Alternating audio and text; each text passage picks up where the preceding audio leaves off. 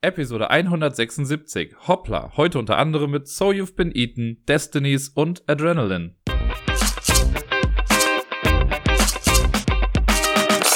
Hallo und herzlich willkommen zur neuesten Folge vom Ablagestapel. Danke, dass du eingeschaltet hast. Ich dachte mir, es ist mal wichtig, das zu sagen.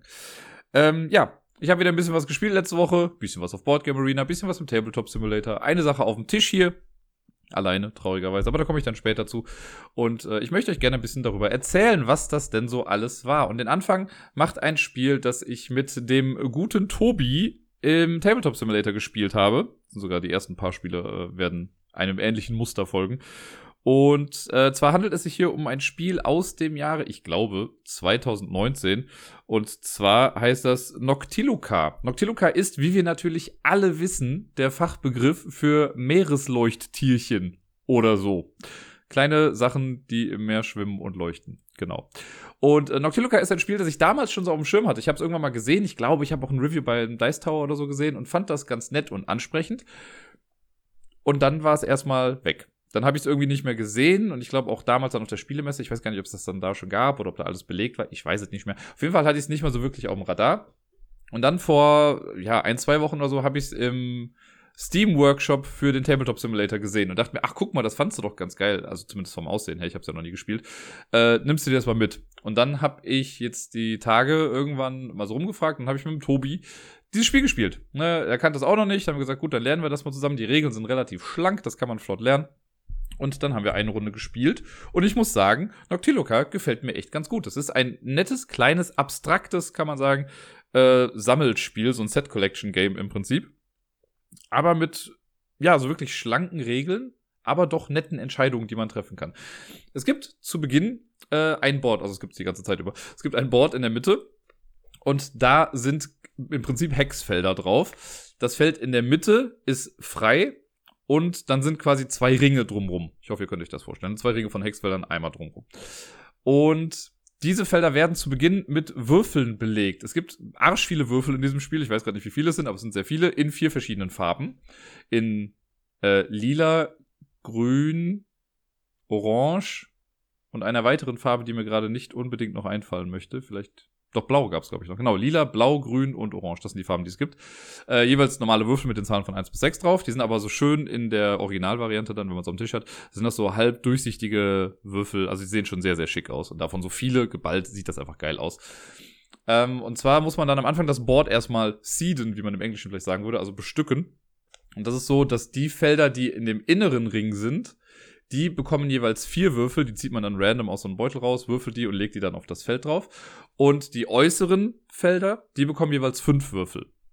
Auch da einfach random ziehen, werfen, so dass man halt nicht weiß, welche Farben kommen drauf und welche Zahlen kommen drauf. Wenn man das alles gemacht hat, dann ist das Setup an sich schon mal quasi durch. Dann werden noch so ein paar kleinere Sachen gemacht. Und zwar gibt es zum einen zwölf Pöppel. So kleine Spielfigürchen, die sind einfach äh, Naturfarben oder so Holzfarben. Die werden unter allen Teilnehmenden gleichmäßig verteilt. Da Tobi und ich jetzt zu zweit gespielt haben, hat jeder sechs Stück davon bekommen. Äh, sollte man es zu viert spielen, bekommt jeder natürlich nur drei und so weiter und so fort. Man kann es auch nur bis, mit bis zu vier Leuten spielen. Also ab da hört es dann auf. Ähm, wenn man das gemacht hat, dann gibt es noch zwei Kartenarten, die quasi vorbereitet werden müssen. Zum einen gibt es die Favorite-Karten, so die Favoritenkarten. Ich übersetze es jetzt einfach mal so. Das sind vier Stück, die werden gemischt. Auf der einen Seite, quasi auf der Vorderseite, ist einfach eine kleine Spielerübersicht oder eine Hilfe, die einem zeigt, was am Ende alles Punkte bringt. Denn Schocker, am Ende des Spiels gewinnt die Person, die die meisten Punkte hat. Ich weiß, total seltsames System, wird sich nicht durchsetzen. Äh, auf der anderen Seite jedoch, also auf der anderen Seite dieser Spielerhilfe, ist eine Würfelfarbe angegeben. Das ist mit so einer schönen kleinen netten Illustration dargestellt, aber es ist dann eine der vier Farben. Und das ist quasi die Geheimfarbe, bei der man weiß, okay, dafür kriege ich am Ende nochmal Bonuspunkte und die anderen nicht. Das legt man dann mit der Bonusseite quasi nach unten vor sich hin, hat man so eine kleine Übersicht, damit man weiß, was man vielleicht sammeln sollte. Und dann gibt es noch ein Deck mit Glaskarten, also Jar Cards, das sind so quasi kleine Gefäße und da sind kleine viereckige Felder drauf für die Würfel. Im Prinzip ist es dann so, dass man zu Beginn, glaube ich, drei Karten auf die Hand bekommt. Man sucht sich zwei aus, die man äh, mit der Bildseite nach oben dann vor sich hinlegt. Die andere Karte kommt zurück in den Stapel. Die werden dann alle gemischt und dann werden da vier in etwa gleich große Stapel äh, draus gemacht. Und die oberste Karte ist immer sichtbar. Und dann kann es eigentlich losgehen. Dann beginnt die jüngste Person am Tisch. Und wenn man am Zug ist, muss man eigentlich nur eine Sache machen. Und zwar nimmt man einen seiner Pöppel und platziert die auf ein Randfeld. Jetzt ist es so, ich habe ja gesagt, es gibt, äh, das Feld in der Mitte ist frei, das bleibt auch immer frei, da passiert sonst nichts mit. Dann gibt es den inneren Ring und den äußeren Ring. Und die äußeren äh, Felder, da haben jeweils immer, das ist jetzt ein bisschen schwer zu erklären, weil das müsste man, wenn man sieht, ist es ganz klar. Aber quasi alle zwei Felder weit gibt es so einen kleinen Strandabschnitt zwischen zwei Hexfeldern. Das ist so bräunlich dann dargestellt. Und ähm, so, dass jedes Hexfeld im Endeffekt zwei Strandabschnitte an sich dran hat, äh, dran hat. Also es gibt keinen dieser Strandabschnitte, der nur an einem Feld dran ist. So ein bisschen, okay, wie die Hafen bei Katan, ist jetzt auch schwer. Ich hoffe, ihr könnt euch das einfach vorstellen. Auf jeden Fall gibt es immer einen Strandabschnitt, bedeckt quasi zwei Hexfelder. So, und das geht einmal so rum. Es gibt insgesamt zwölf dieser Felder. Vielleicht merkt ihr jetzt schon, dass das zusammenhängen könnte mit den zwölf Pöppeln, die man da so hat. Denn genau, es wird so sein, dass man diese Pöppel immer auf diese Strandabschnitte dann stellt. Und wenn die alle voll sind, dann ist eine Runde vorbei. Wenn ich also am Zug bin, nehme ich mir einen meiner Pöppel, platziere ihn auf einen so einen Strandabschnitt. Ich habe ja schon gesagt, ne, ein Strandabschnitt grenzt quasi an zwei Hexfelder an. Und ich muss mich dann für eine Richtung entscheiden. Ich kann dann von diesem Strandabschnitt, wo ich den jetzt hingelegt habe, kann ich jetzt sagen, ich möchte in Richtung Hexfeld 1 gehen oder in Richtung Hexfeld 2 und gucke mir dann die ganze Linie an. Also ich gehe dann alle Hexfelder durch, die in einer Reihe liegen. Und in dieser Reihe darf ich jetzt eine Würfelzahl sagen und nehme mir alle Würfel dieser Zahl, egal was für eine Farbe die haben. Das heißt, ne, wenn ich jetzt irgendwie in eine Richtung gehe, da sind vielleicht jetzt gerade dann drei Hexfelder, und da liegen, weiß nicht, vier Würfel mit einer 5, dann sage ich die 5 und dann darf ich mir alle vier Würfel mit der 5 nehmen und sie dann auf meine Glaskarten platzieren. Ich habe schon gesagt, da sind so kleine Felder drauf in verschiedenen Farben. Das ist dann für die Würfel, die sammelt man da drauf. Es ist, was das angeht, wirklich super simpel. Man sammelt die Würfel und wenn man eine Karte voll hat, kriegt man dafür dann einen Punkt. Also dann holt man sich die Karte, legt man zur Seite, holt sich eine neue Karte und man versucht einfach viele von diesen Dingern vollständig zu machen. Man darf die Würfel, die man bekommt, auf beide Karten, die man hat, aufteilen. Man hat ja mal zwei Glaskarten quasi vor sich liegen. Äh, man versucht die dann einfach gut zu platzieren und man sieht ja schon die ganze Zeit immer Vorfeld, also es gibt keine versteckte Information auf dem Board. Ne? Das Einzige, was versteckt ist, ist diese Favoritenkarte. Das heißt, man sieht immer, was gerade die Auslage irgendwie ist. Und so kann man sich schon gut zurechtlegen, äh, was man so machen kann. Gerade am Anfang des Spiels dauert das vielleicht ein kleines bisschen länger, weil einfach mehr Optionen da sind. Denn jeder Strandabschnitt darf nur einmal benutzt werden. Das heißt, die Person, die anfängt, hat wirklich die Auswahl aus zwölf Dingern. Später im Spiel kann es aber sein, dass ich eh nur noch auf drei verschiedene Stellen gehen kann. Dann wird das Ganze halt schon ein bisschen reduzierter und das heißt, je länger ein Spiel dauert, desto schneller gehen die Runden eigentlich vorbei, fand ich. Wenn ich die Würfel jetzt genommen habe und ich konnte alle platzieren, yay, super gut. Dann gucke ich nach, ob ich jetzt ein Glas fertig habe. Wenn ja, dann lege ich die Würfel äh, auf Seite die Karte drehe ich rum, behalte sie aber erstmal noch und ich nehme mir dann aus der Auslage, da sind jetzt vier Stapel mit jeweils vier offenen Karten drauf, äh, nehme ich mir dann eine der offenen Karten, lege die vor mich hin, so dass ich wieder zwei Karten habe und dann ist die nächste Person dran. Jetzt kann es allerdings sein, und das ist ein relativ spannender Mechanismus in dem Spiel, auch wenn das jetzt gar nicht so häufig in dem Zweispielerspiel zu tragen kam, aber ich kann mir vorstellen, dass es auch Spiele gibt, in denen das dann passiert. Es kann sein, dass ich am Zug bin, ich platziere meinen Pöppel, ich sehe, oh, da ist voll die gute Reihe und da sind alle Würfel drauf, die ich brauche und noch mehr. Das heißt, wenn ich jetzt zum Beispiel sehe, da sind jetzt sieben Fünferwürfel oder so und ich sage dann die fünf, gut, dann nehme ich die sieben Würfel. Vielleicht brauche ich aber selber nur fünf. Ne? Fünf von denen passen auf meine Karten drauf. Dann habe ich noch zwei übrig. Diese zwei weiteren gehen an die Person zu meiner Linken. In dem Fall im Zweispielerspiel natürlich einfach zu der anderen Person. Tobi hätte sie dann bekommen. Und dann darf er oder halt die andere Person entsprechenderweise, äh, darf sie dann platzieren bei sich auf den Karten. Und das finde ich relativ cool. Ne? Wir hatten das jetzt nicht so häufig. Bei uns war es jetzt, glaube ich, zwei, dreimal so, dass ein Würfel dann noch irgendwie weitergegeben wurde. Sollte es sein, dass man Würfel bekommt von einer Person und man kann sie selber nicht platzieren, dann gibt man sie auch wieder im Uhrzeigersinn weiter. Also die Würfel machen komplett die Runde, bis sie wieder zu der Person kommen, die quasi das Ganze ausgelöst hat und die Person konnte sie ja schon nicht benutzen, dann werden die Würfel einfach rausgelegt. Aber theoretisch hat jede Person die Möglichkeit, an so Würfel nochmal ranzukommen, die überschüssig genommen wurden. Sehr cooles System, sehr simpler Kniff irgendwie, der das Ganze aber schon interessant macht, weil natürlich könnte man sonst auch einfach sagen, ja gut, ich mache so Hate-Draft-mäßig, ich nehme dir einfach die Zahlen weg, die du nicht brauchst oder die ich nicht brauche, aber die du haben möchtest und dann kommst du nicht dran. Geht hier nicht. Weil hier bekommt die Person die dann ja trotzdem. Ne, wenn ich jetzt sehe, okay, ich nehme jetzt die Zweier und ich kann aber nur eine, zwei gebrauchen gerade oder eine Farbe davon, äh, und die anderen vier will ich nicht, dass du sie bekommst, dann kriegst du sie ja trotzdem in dem Moment. Also es ist sehr, sehr cool. Einfach, aber cool. Und das macht man dann im Prinzip abwechselnd. Es kann natürlich dann auch dadurch sein, dass, äh, angenommen, Tobi ist gerade am Zug, nimmt sich Würfel und ich bekomme dann dadurch Würfel, dann kann es sein, dass ich dadurch auch Glaskarten fertig bekomme. Auch dann werte ich das ganz normal und nehme mir dann eine neue Karte. Das ganze Prozedere machen wir so lange, bis alle Strandabschnitte am Rand, also alle zwölf Strandabschnitte, belegt sind mit einem Pöppel. Dann ist die erste Runde vorbei. Dann wird im Prinzip alles nochmal neu aufgebaut auf dem Board. Alle Würfel, die auch noch jetzt da sind, also es werden nie alle Würfel weg sein. Ähm, normal, also natürlich, wenn man komplett nur Sechser würfelt, vielleicht sind dann doch mal alle weg. Aber äh, die ganzen Würfel, die jetzt noch da liegen, die kommen erstmal wieder zurück in den Beutel. Auch die, die vorher die Runde irgendwie genommen wurden, die kommen in den Beutel. Nur die, die jetzt noch auf Karten drauf sind, die bleiben da liegen. Und dann wird das ganze Board nochmal neu aufgesetzt. Also, ne, die inneren Ringe bekommen vier, ähm, vier Würfel, die äußeren bekommen fünf Würfel. Und die Pöppel werden wieder gleichmäßig verteilt. Der Startspielermarker geht dann an die Person, die, glaube ich, den letzten Pöppel gesetzt hat in der Runde äh, davor. Im Zweispielerspiel ist es dann einfach die andere Person. Und dann macht man das Ganze nochmal. Dann fängt man einfach quasi nochmal von vorne an mit einem frischen Board. Man sammelt weiterhin Punkte, die Karten bleiben da, also alles, was man gesammelt hat, hat man auch noch. Und wenn das dann das zweite Mal durch ist, dann geht's in die Endwertung. Und da gibt's dann für bestimmte Sachen Punkte. Zum einen gibt es Punkte für, ähm, ich sag, man hat ja diese Geheimkarte, das kann ich jetzt schon mal sagen. Die Geheimkarte, das deckt man quasi auf, sagt so, ah, ich hatte grün die ganze Zeit.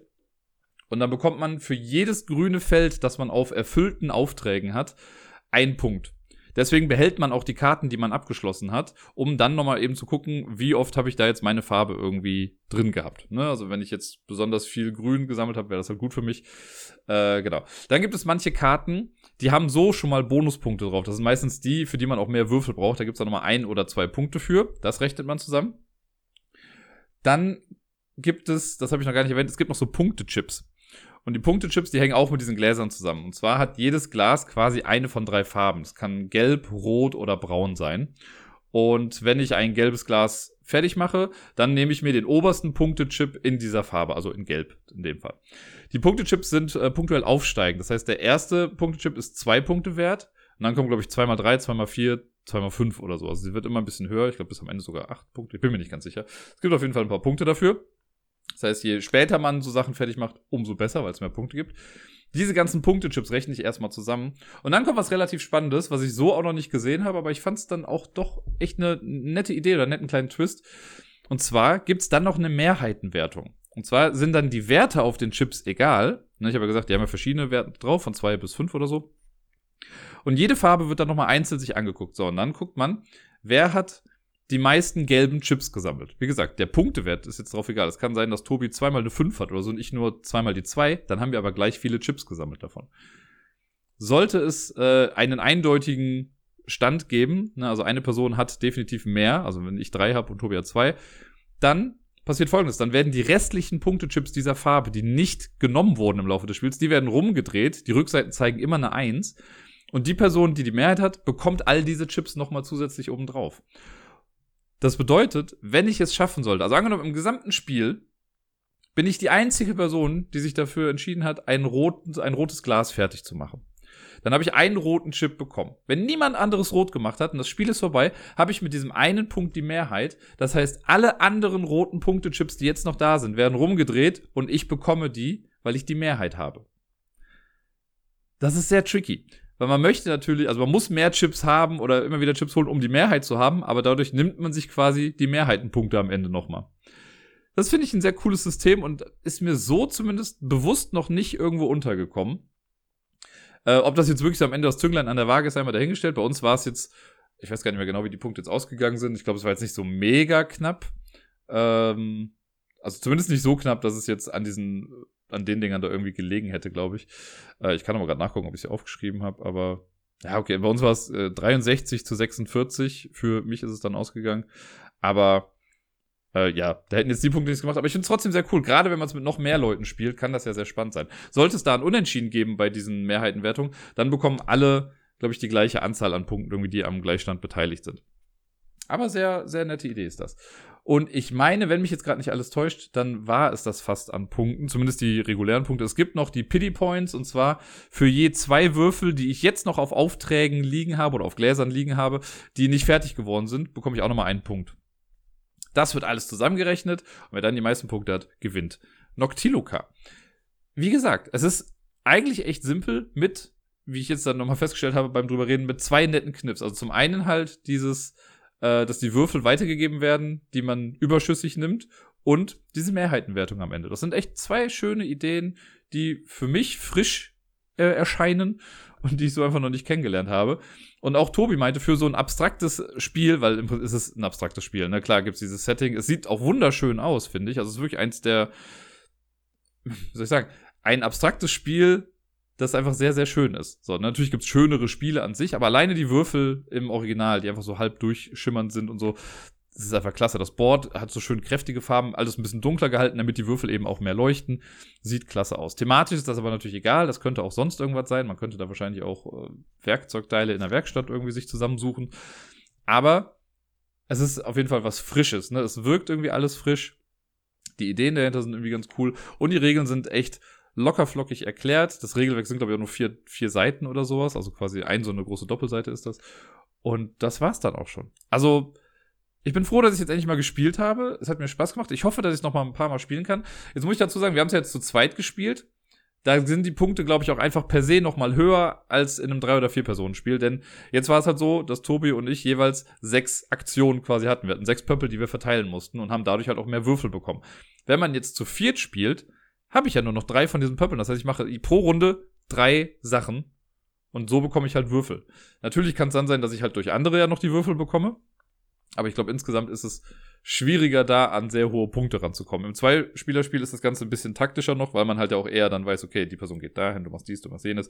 So mehr, je mehr Leute mitspielen, desto größer ist der Randomness-Faktor dahinter. Glaube ich zumindest. Ich hoffe, dass ich es irgendwann nochmal mit mehr Leuten spielen kann. Bis dahin habe ich jetzt hier aber schon mal eine, äh, ja, es ist für mich eine kleine Empfehlung an euch, Noctiluca doch mal eine Chance zu geben. Weiter geht's mit einem weiteren Spiel, das ich mit Tobi dann online gespielt habe. Wir haben es direkt im Anschluss an Noctiluca gespielt und wie das dann oft so ist, komm, dieses Spiel wollte ich auch schon immer mal ausprobieren. Ich glaube, es dauert nicht lange. Flash Forward auf halb drei nachts. So, ne, so in etwa war das. Und zwar haben wir das wundervoll betitelte Spiel So You've Been Eaten gespielt. Ein 0 bis 2 Personen Spiel, das ich vor, ich glaube, es war vor zwei Jahren halt auf der Spielemesse, also 2019, da habe ich es im Prototyp gesehen. Da konnte man sich das Spiel erklären lassen, man konnte es aber nicht selber spielen. Und ich glaube, es ist von Ludi Creations. Wenn mich jetzt gerade nicht alles täuscht, kann auch sein, dass ich da falsch liege. Nagelte mich nicht drauf fest. Ich könnte jetzt nebenbei nochmal parallel die Suche laufen lassen. Vielleicht finde ich das jetzt nochmal irgendwie raus. Auf jeden Fall habe ich es da als, ähm, als Prototyp kennengelernt. Und also noch nicht mal als Prototyp, einfach nur so als hier. Das ist das Spiel, das äh, denken wir uns in etwa dabei. Es ist in der Tat Ludi Creations. Ich habe keinen Mist gebaut. So. Ähm, und dann habe ich lange davon nichts gehört. Ich habe mal hier und da das Cover nochmal irgendwo gesehen und habe dann jetzt äh, dadurch jetzt gesehen, weil ich es dann im Steam Workshop auch hatte, ähm, haben Tobi nicht mal nachgeguckt und es gab's dieses Jahr im März war es auf Kickstarter. Und jetzt kann man es, glaube ich, noch nachbestellen oder so, aber es war auf Kickstarter, war auch, glaube ich, erfolgreich. Äh, und es wundert mich nicht. Es ist ein herrlich beklopptes Setting. Das Spiel an sich, wenn man es runterbricht, nettes asymmetrisches Zwei-Personen-Spiel, mit Sicherheit auf einem guten Platz in meiner Top 100 der besten Zwei-Personen-Spiele aller Zeiten. Ich sag euch, ich sammle da gerade noch Spiele, ich krieg das hin mit der Top 100. Aber äh, ja, das Setting ist nämlich herrlich bescheuert. Und zwar ist es wie folgt: äh, Es spielt irgendwie im Weltraum, bla, Zukunft und sonst irgendwie was. Und es ist ein sehr grober Abriss, wie ihr merkt. Und eine Person spielt einen Minenarbeiter, einen Astronaut-Minenarbeiter oder eine Minenarbeiterin. Das Geschlecht ist nicht weiter festgelegt da drin. Und man möchte Kristalle abbauen. Sehr wertvolle Kristalle. Das Problem ist, diese Kristalle befinden sich im Magen eines riesigen Monsters. Und deswegen muss man, das ist halt das Berufsrisiko, sich von diesem Monster quasi fressen lassen, muss in den Magen reingehen, um dann diese Kristalle da rauszuholen. Und deswegen heißt das Spiel So, you've been eaten. Das ganze Regelwerk ist auch übrigens so aufgebaut, dass irgendwie alles anfängt So, you wanna start the game. So, here's the setup. So, you finished the game. Ah, ist ein bisschen bescheuert, aber lustig. Ja, und deswegen, äh, genau, ein Zwei-Personen-Spiel, weil eine Person spielt die äh, minenarbeitende Person, die andere Person spielt das Monster oder die Bestie. Und beide machen was äh, komplett unterschiedliches im Prinzip. Also es ist halt, wie gesagt, ein asymmetrisches Spiel. Und das nehme ich jetzt nochmal vorweg, aber die Idee ist halt so bescheuert. Man kann es auch als Solo-Spiel spielen, entweder als Solo-Minenarbeiter oder, also ich sag mal Minenarbeiter, das ist halt eigentlich Minor heißt es im, äh, mit E, nicht mit O, äh, im, im Englischen. Oder ähm, das Beast kann man solo spielen. Für beides gibt's quasi, also für jeweils die andere Seite gibt's einen Automa. Oder, deswegen ist es ein 0 bis 2 Personen Spiel, man kann theoretisch auch einfach beide Automas gegeneinander spielen lassen. Und dann guckt man halt nur zu. Also es ist nicht so, dass es irgendwas automatisch passiert. Man muss halt einfach komplette Buchhaltung machen. Das wäre Tobis feuchter Traum wahrscheinlich. Aber Äh, möglich ist es. Man kann äh, quasi, ohne irgendwie großartige Entscheidungen zu treffen, kann man einfach sich das Spiel angucken. Äh, ob das jetzt spannend ist, sei mal dahingestellt. Es ist einfach nur ein Gag, aber ich fand es einfach sehr lustig, dass es halt null bis zwei Personen sein können. Wir haben es jetzt mittlerweile auch schon zweimal gespielt. Das heißt, ich durfte sowohl einmal als äh, Minenarbeiter als auch als Monster einmal spielen. Beide Male hat jetzt das Monster gewonnen, das kann ich schon mal sagen. Ähm, und zwar beides mal, beide Male durch, ich weiß, nee, ich glaube beide Male durch Bakteriensieg, aber ich bin mir gerade nicht mehr ganz sicher. Oder was bei uns mit Punkten? Keine Ahnung. Ähm, wie erkläre ich das am besten? Also, es fängt an mit dem, oder erstmal das Board. Was gibt's da? Genau. Sorry, ich bin ein bisschen durcheinander. Ich bin so aufgeregt, weil ich über das Spiel sprechen darf. Ähm, in der Mitte hat man ein Board. Auf diesem Board ist in der Mitte relativ prominent der Magentrakt oder der Verdauungstrakt dieses Monsters zu sehen. Das sind Karten. Es gibt eine Auslage für sieben Karten und die werden am Anfang, äh, gibt es halt einen Stapel für diese Karten, die werden gemischt. Sieben Karten werden random rausgelegt. Das ist dann der Verdauungstrakt. Es gibt quasi beide Kopfenden sind für jeweils eine Person, also einmal für äh, Astronaut und einmal für Monster. Und der Astronaut hat es relativ einfach vom Setup. Und zwar ist es da so, dass man so eine kleine Konsole vor sich hat auf seinem Board. Da kommen drei Plättchen drauf, die sind erstmal abgedeckt. Das sind so äh, Aktionen, die man upgraden kann später, aber die werden erstmal abgedeckt. Der Bienenarbeiter bekommt drei Würfel und ein paar Übersichtskarten, aber das war es im Prinzip. Also eine Übersicht, was man in seinem Zug macht. Dann gibt es für so bestimmte Werkzeuge gibt's nochmal eine Übersicht und was die Aktionen sind. Das hat man. Das Monster hingegen, das bekommt, äh, also da gibt es einen Stapel mit diesen Magenkarten. Das sind später auch dann die Handkarten für das Monster. Es gibt Mutationskarten, das sind neun Stück, die bleiben immer verdeckt vor dem Astronauten. Äh, bis sie halt aufgedeckt werden natürlich. Und es gibt noch ähm, ja so Immune, Res Immune Response Karten, also quasi äh, ja der Körper wehrt sich gegen den Menschen in sich drin. Äh, da gibt es also ein paar Karten, da werden drei offen aufgedeckt, die kann man sich so nach und nach kaufen. Das Kern, oder der Kern des Spiels, das Kern des Spiels, wow, heute ist echt, äh, naja. Wie gesagt, bin ein bisschen angeschlagen vielleicht auch. Ähm, es läuft wie folgt ab. Wenn das Setup fertig gemacht ist, fängt der Minenarbeiter an. Und zwar äh, macht man folgendes, man würfelt die drei Würfel und die Würfel bestimmen dann, was für Aktionen man hat. Es gibt insgesamt fünf verschiedene Aktionen, wobei es von dreien immer noch eine abgegradete Version gibt, wenn man sie dann freischaltet. Die billigste, also sind Würfel von 1 bis 6. Die äh, billigste Aktion, sage ich mal, ist einfach das Adjusten. Wenn ich gewürfelt habe und ich sehe, ich habe Murks da, dann kann ich einen Würfel, egal welcher, welcher Zahl, auf Adjust setzen und darf einen anderen Würfel auf irgendeine Zahl drehen. Das ist meistens so ein Last Resort, wenn man wirklich mit seinem Würfelwurf gerade nichts anfangen kann oder man ganz dringend eine Zahl braucht dann ist das ganz gut. Ansonsten eher unbefriedigend, wenn man diese Aktion machen muss. Ne? Man gibt eine Aktion aus, um eine andere dann zu machen, aber man hat dann effektiv halt nur zwei Aktionen diese Runde. Dann gibt es die Upgrade-Aktion. Und ähm, da hat man dann auf seiner Konsole, sind unten so Felder, im Prinzip mit einer, man kann das auf drei verschiedene Arten machen, mit einer 1 und 2, mit einer 3 und 4 und mit einer 5 und 6. Ne? Also wenn ich jetzt eine 1 setze, kann ich ganz links was machen, mit 3 oder 4 kann ich in der Mitte was machen, mit 5 oder 6 kann ich rechts was machen. Und das heißt einfach nur, je nachdem, welche Zahl ich für das Upgrade benutze, die entsprechende Aktion schalte ich dann frei. Also man hat so eine, diese Konsole, habe ich ja gesagt, so eine Übersicht, welche Aktionen man hat. Und die sind von links nach rechts, sind das drei Aktionen nebeneinander. Links ist Stun, in der Mitte ist Eliminate und ganz rechts ist Capture. Und jede dieser drei Aktionen hat halt noch eine upgradete Aktion. Wenn ich jetzt also eine 1 benutze zum Upgraden, kann ich die ganz linke Aktion upgraden. Das heißt, Stun wird besser. Wenn ich 3 oder 4 nehme, wird Eliminate besser. Wenn ich 5 oder 6 nehme, wird Capture besser. Man kann auch immer nur einmal upgraden. Also ich kann nicht eine Aktion, die schon verbessert wurde, noch besser machen. Äh, und wenn man sowas besser macht, dann nimmt man einfach dieses Abdeckplättchen, was man anfangs da platziert hat, nimmt man dann weg und dann sieht man, was man mit der Aktion machen kann. Die restlichen Aktionen, das sind die, die man halt verbessern kann, also Stun, Eliminate oder Capture. Die kann man in der Basisversion machen oder eben, wenn sie abgegradet wurden, in einer abgegradeten Variante. Aber man muss sich entscheiden, ob man Basis oder Upgrade macht, weil die sich dann immer noch mal ein bisschen unterscheiden. Und die Aktionen sind für den Astronauten halt so ein bisschen das Herz der ganzen Geschichte. Mit, äh, fangen wir mal an, mit Stun kann man folgendes machen. In der Basisvariante ist es so, dass ich eine Zahl da drauf setze und die Zahl gibt an, welche Karte die Aktion betrifft. Die Karten im Magen sind durchnummeriert. Die Karte, die am nächsten an einem dran ist, ist die 1. Die Karte, die am weitesten weg ist, ist die 7. Ihr werdet euch jetzt sicherlich denken, Moment mal, ein Würfel, hat er eben gesagt, das sind normale sechsseitige Würfel. Ja, sind es auch. Deswegen würde man eigentlich nicht auf eine 7 kommen. Aber es gibt immer mal wieder Aktionen. Zum Beispiel mit dieser Adjust Action darf man theoretisch auch einen Würfel auf eine 7 drehen. In Anführungszeichen. Oder mit der Stun Action ist es so, mit Stun kann man quasi das Monster ein bisschen betäuben. Und wenn ich jetzt eine zwei dahinsetze, heißt das, ich darf die Karte auf der zweiten Position so weit nach hinten verschieben, wie ich möchte. Das heißt, alle anderen Karten rutschen dann eins nach vorne und die Karte lege ich dann irgendwo rein. Wenn ich das gemacht habe, darf ich danach einen anderen Würfel um plus oder minus eins verändern. Und damit kann ich aus einer 6 auch eine 1 machen. Es geht nicht rum, also ich kann aus einer 6 keine 1 machen oder aus einer 1 keine 7 in dem Fall, aber aus einer 6 eine 7 ist möglich. Und dann kann ich den halt danach dann einsetzen. Das ist oft wichtig für das Ende des äh, Minenarbeiterzugs. Kommen wir gleich nochmal zu. Die ähm, bessere Aktion, also die Upgraded Action, macht im Prinzip das gleiche. Das heißt, ich mache eine Stun-Aktion. Äh, also ich setze den Würfel ein, ich schiebe eine Karte nach hinten. Danach darf ich den Würfel, den ich gerade dafür benutzt habe, sofort nochmal würfeln und darf eine Nicht-Stun-Aktion damit ausführen. Das heißt, im besten Fall habe ich mit einem Würfel zwei Aktionen dann. Ist natürlich blöd, wenn ich dann was würfle, was ich absolut nicht mehr gebrauchen kann. Aber theoretisch ist es dann möglich. Das ist schon ziemlich cool eigentlich.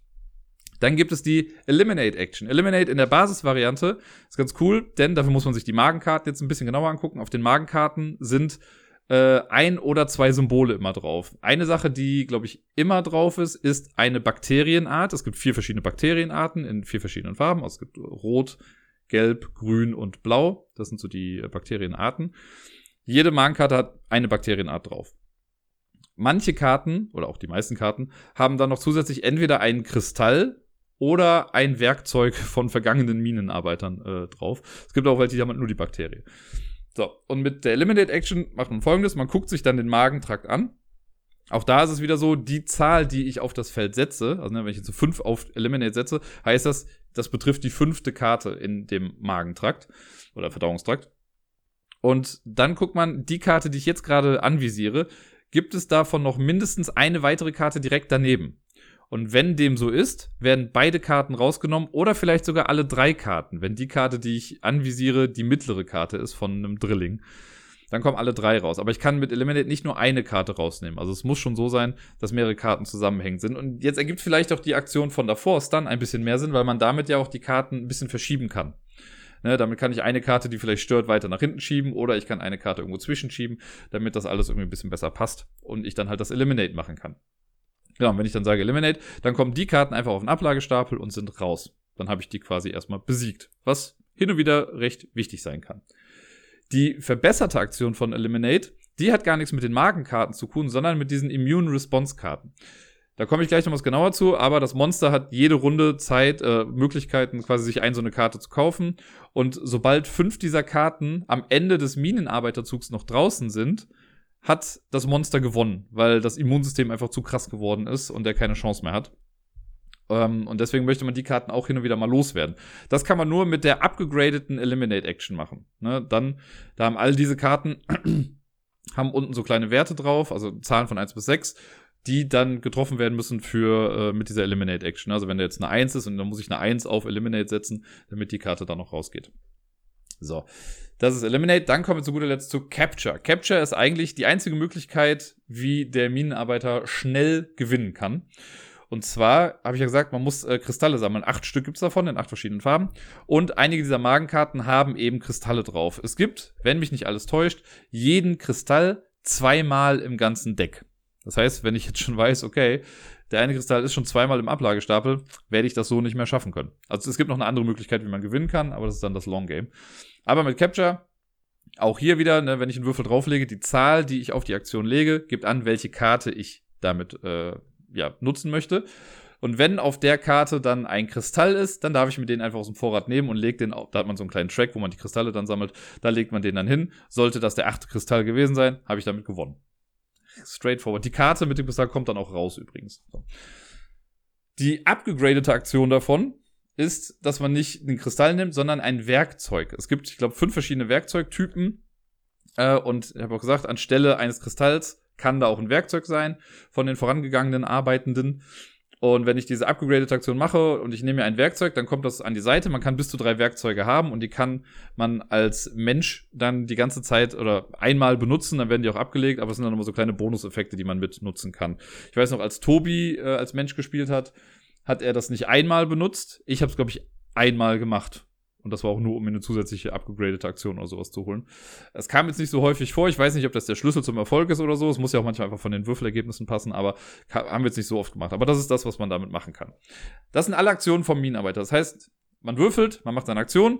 Am Ende des Zugs muss man dann folgendes gucken. Und zwar, welche Bakterie oder welche Karte liegt jetzt am nächsten am Menschen dran und die Farbe von Bakterie greift einen quasi an. Und dann gibt es so einen kleinen Punktetrack für das Monster, für jede Bakterien, also für jede Farbe. Oh, und dann geht man damit ein Feld weiter nach unten. Sollte man ein viertes Mal von der gleichen Farbe angegriffen worden sein, nicht hintereinander, sondern generell im ganzen Spiel, hat das Monster automatisch gewonnen. Und ich glaube, das war bei uns beide Male der Fall, dass es dadurch dann zu Ende gegangen ist deswegen möchte man auch hier manchmal, also wenn ich jetzt weiß, okay, noch einmal von Gelb getroffen werden und ich bin tot, dann benutze ich vielleicht lieber eine Stun-Aktion, um die gelbe Karte, die jetzt gerade vorne liegt, nach hinten zu verschieben, damit die erstmal eine Zeit lang wieder nicht drankommt. Äh, genau, das macht man dann. Und zudem hat das Monster, im ersten Zug nicht, aber ab dem zweiten Zug spielt das Monster immer eine verdeckte Mutationskarte. Und diese Mutationskarten gibt es, also es sind neun Stück insgesamt. Es gibt eine Karte, die hat ein Ausrufezeichen drauf. Das ist so eine Platzhalterkarte. Die kann ich spielen, wenn ich nicht weiß, was ich sonst spielen soll. Äh, und die kriegt man auch immer wieder zurück auf die Hand. Die anderen acht Karten sind quasi je zweimal die Bakterienfarben. Also es gibt zweimal blau, zweimal grün, zweimal gelb, zweimal rot. Und bei denen ist so, wenn ich die hinspiele und die wird dann aufgedeckt, dann kommt die Karte raus und ist weg. Das kann, das wird immer weniger quasi an Auswahl, was man dann so hat. Die, ähm, die Karten haben dann folgenden Sinn, wenn die gelegt wurden, am Ende des Minenarbeiterzugs, wenn man angegriffen wurde von einer Bakterie, dann wird die Karte aufgedeckt und dann guckt man, ob es eine erfolgreiche Mutation ist oder keine erfolgreiche Mutation. Wenn die Farbe nicht übereinstimmt mit der Bakterienart, die mich angegriffen hat, wird die Karte einfach abgelegt und nichts passiert. Wenn es aber stimmt, das heißt, wenn das Monster richtig vorausgesehen hat, mit wel welche Farbe am Ende am nächsten am Minenarbeiter dran ist, dann verliert der Minenarbeiter eine abgegradete Aktion. Das muss man dann wieder abdecken. Das darf der Minenarbeiter dann auch entscheiden, welche das ist, wenn es da eine Auswahl gibt. Sollten schon alle abge, ähm, also downgegradet sein, verliert man einen Kristall. Und sollten auch keine Kristalle vorhanden sein, da passiert einfach nichts. Dann ist man eh schon scheiße dran. Aber, ne, also erst eine Downgrade-Action, wenn das nicht geht, Kristall, wenn das nicht geht, nichts. Ja, das ist quasi komplett der Minenzug. Dann ist das Monster an der Reihe. Das Monster ist so ein bisschen, das haben wir auch festgestellt, hat so ein bisschen mehr Buchhaltung. Ne? Also das Monster guckt einfach nur, dass alles wieder da ist, wo es hingehört, so ein bisschen. Und zwar werden halt im Laufe des Minenarbeiterzugs werden Karten ja immer aus dem Magentrakt rausgenommen. Auch die Bakterienkarte, die einen angreift, die kommt auch raus. Das rutscht dann alles wieder nach vorne und dann sind da hinten halt natürlich Plätze frei. Und das wird am Anfang erstmal durch das Monster wieder aufgefüllt. Das Monster hat sieben Handkarten, diese Magenkarten, und die kann man dann in beliebiger Reihenfolge reinsetzen in die Mitte, bis das wieder aufgefüllt ist. Danach darf man sich eine Autoimmunkarte kaufen. Und da muss man dann gucken, ob man die Energie dafür hat. Energie wird gerechnet, alle Karten mit einem Kristall im Magentrakt zählen einen Energiepunkt. Und man darf zusätzlich noch Handkarten abwerfen, die keinen Kristall haben. Ähm, und die werden danach dann unter das Deck gelegt, um diese Energie dann zu erreichen. Und diese ganzen Immunen, das sind halt verschiedene Effekte, die dem Monster einfach nochmal irgendwie ein bisschen helfen. Ne? Also hier kriegt man ein paar Bonusaktionen, die man noch machen kann. Äh, relativ nützlich und wie gesagt, wenn man am Ende des Minen- oder des menschlichen Zugs fünf Karten noch draußen hat, dann hat man auch gewonnen. Äh, nachdem man das gemacht hat, nachdem man gekauft hat, zieht man neue Handkarten nach, wieder aufs Handkartenlimit, also auf sieben. Wobei es gibt auch Immunkarten, die sagen, du darfst eine Karte mehr haben und so.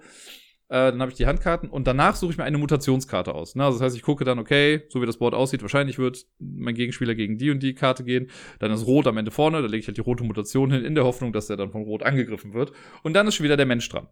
Also Mensch hat das Würfeln ne, und Aktion aussuchen und das Monster hat das Board neu bestücken und eventuell Immunkarten kaufen.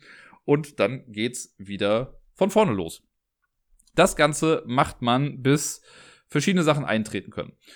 Das Monster gewinnt, oder das Beast, oder wie immer das da genannt wird, habe ich ja schon gesagt, wenn fünf Autoimmunkarten draußen liegen, dann hat, äh, hat man da gewonnen. Ich glaube, da noch eine andere Möglichkeit, aber genau. Ähm, das Monster gewinnt auch, wenn die gleiche Bakterienart zum vierten Mal angegriffen hat. Also wenn es viermal gelb gekommen ist, auch dann hat man gewonnen, weil die Bakterie dann so stark sich entwickelt hat, dass sie einfach jetzt auf diesen Menschen sofort anspringt. Der Mensch gewinnt, wenn er acht Kristalle gefunden hat, instant. Es kann aber auch sein, dass weder das eine noch das andere passiert. Und dann ist der Endgame-Trigger, wenn das Monster es nicht mehr schafft, die Kartenhand komplett aufzufüllen. Dann wird, also das Monster macht quasi noch einen Zug, zieht dann quasi noch Karten nach, kann aber nicht ganz auffüllen. Dann ist der Minenarbeiter noch ein letztes Mal dran und danach wird dann geguckt. Und dann gibt es auch noch eine Punktewertung. Also wenn niemand so genau gewonnen hat, dann guckt man nach Punkten, wer es geschafft hat. Das heißt, das ist das Ende Nummer zwei, weil im Englischen ist es dann Ending Number Two, weil man quasi ausgeschissen wird von dem Monster. Äh, man ist ein bisschen in Mitleidenschaft geraten. Man guckt aber, wie gut man denn war. Der Mensch bekommt einen Punkt pro Kristall, den er gesammelt hat und für jede abgegradete Aktion, die er hat. Das heißt, die höchste Punktzahl die man quasi erreichen kann als Mensch, ist 10. Weil es gibt nur drei Aktionen, die man upgraden kann. Wenn ich jetzt alle habe, habe ich da schon mal drei Punkte. Und es gibt ja insgesamt acht Kristalle. Wenn ich acht habe, habe ich sowieso gewonnen. Das heißt, sieben Kristalle könnte ich haben. Sieben plus drei sollten zehn sein, wenn mich nicht alles täuscht. Zehn Punkte ist da das höchste. Das Monster hat aber auch eine Punktewertung. Das Monster kriegt nämlich Punkte für die Autoimmunkarten, die irgendwie draußen liegen. Äh, die meisten haben einen Punkt. Es gibt auch welche, die geben keinen Punkt. Oder ich glaube, eine gibt zwei Punkte oder so. Die rechnet man zusammen. Und dann je nach Stand der Bakterien, also wie weit die nach vorne auf ihren individuellen Tracks gekommen sind, geben die auch nochmal entweder ein oder zwei Punkte. Und da rechnet man dann die Punkte zusammen. Es gibt alle, für, für das Monster gibt es allerdings auch noch Minuspunkte für jede Handkarte mit Kristall jetzt noch auf der Hand. Was ich ganz nett finde, weil natürlich kann man als Monster ja die Mitte ein bisschen beeinflussen. Wenn ich jetzt immer nur Karten in die Mitte spiele, die keine Kristalle haben, dann wird der Mensch halt auch einfach nicht an Kristalle rankommen, was ja ein bisschen scheiße ist. Deswegen finde ich es ganz cool, dann zu sagen, okay, für jeden Kristall, den du jetzt aber noch auf der Hand hast, kriegst du einen Minuspunkt als Monster.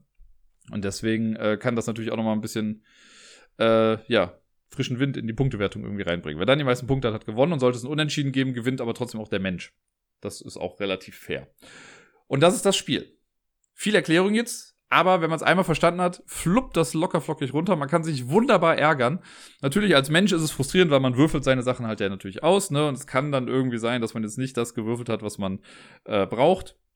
Es ist mega frustrierend, wenn du irgendwie ja, eine Zahl hast, mit der du nichts anfangen kannst und du willst ja nicht unbedingt einen Würfel ausgeben, um was zu adjusten oder so. Und manchmal passt das dann doch auch wieder nicht. Es gibt noch die Regel, wenn man einen Drilling wirft, also wenn ich jetzt drei Dreier gewürft habe, dann darf ich auch nochmal neu würfeln. Es muss mindestens zwei verschiedene Zahlen geben. Aber man kann auch sagen, wenn ich jetzt einen Drilling habe, ich kann auch sagen, ich möchte ihn behalten und mache damit halt meine Sache. Wenn das passt, warum nicht? Ja, wir haben jetzt beides gespielt. Wie eben schon mal erwähnt, so die Monsterseite fühlt sich ein bisschen mehr nach Buchhaltung an, einfach weil man man ist halt dafür verantwortlich, dass das Board wieder bestückt ist und man gibt halt ein bisschen Gegenwind, aber die richtig progressive Arbeit, die stammt dann vom Menschen. Aber meine Fresse, mir hat's echt Spaß gemacht. Das war echt nett. Ja, ne, also ich weiß nicht, ob ich es jetzt im Solo-Modus großartig spielen möchte. Es gibt dann halt so äh, Automa, also es ist ein Roboter-Minenarbeiter gegen ein schlafendes Monster irgendwie. Da gibt's extra Karten dann für. Ähm, einfach mal, um es auszuprobieren, würde ich es wahrscheinlich mal machen, auch diesen Null-Spieler-Modus. Aber cool. Also ne, das äh, Theme rettet auch so einiges. Ne? Also ich glaube, wenn das irgendwie so ein standard langweiliges Setting gewesen wäre, da hätte man ja eine ganze Menge anderes auch draus machen können. Dann wäre es vielleicht nicht so cool. Aber dadurch, dass es eben so ein quirky Ding ist und die Idee dahinter so bescheuert ist, funktioniert es einfach. Und das ist das, ich mag ja auch asymmetrische Spiele, das ist auf jeden Fall ein guter Vertreter dafür. Die beiden ne, Parteien machen halt einfach unterschiedliche Sachen. Äh, und es fühlt sich trotzdem irgendwie balanced an. Also ich fand jetzt das Spiel, was ich jetzt gestern äh, gegen Tobi gespielt habe, da haben wir es einmal gemacht, war auch wirklich knapp. Da war er das Monster und ich war hier Minenfuzzi. Und ich habe am Schluss nicht richtig aufgepasst. Ich hätte am Schluss, weil er hat dann gewonnen, weil mich eine Bakterie zum vierten Mal angegriffen hat. Und das habe ich voll übersehen. Ich hätte es wahrscheinlich noch verhindern können und dann wäre es in eine Punktewertung gegangen. Äh, und nur die Punkte auf dem Board, der hätte auch Tobi eigentlich gewonnen, aber er meinte dann selber, er hatte noch Kristalle auf der Hand, die ihm halt Minuspunkte gegeben hätten. Dann wäre es wahrscheinlich zu einem Unentschieden gekommen und dadurch hätte ich ja dann gewonnen als Minenarbeiter. Aber war ich selbst schuld. Ne? Ich habe halt einfach dummerweise nicht gesehen, dass da noch was war. Äh, und wollte jetzt auch nicht sagen, oh nee, ich mache jetzt doch nochmal alles anders.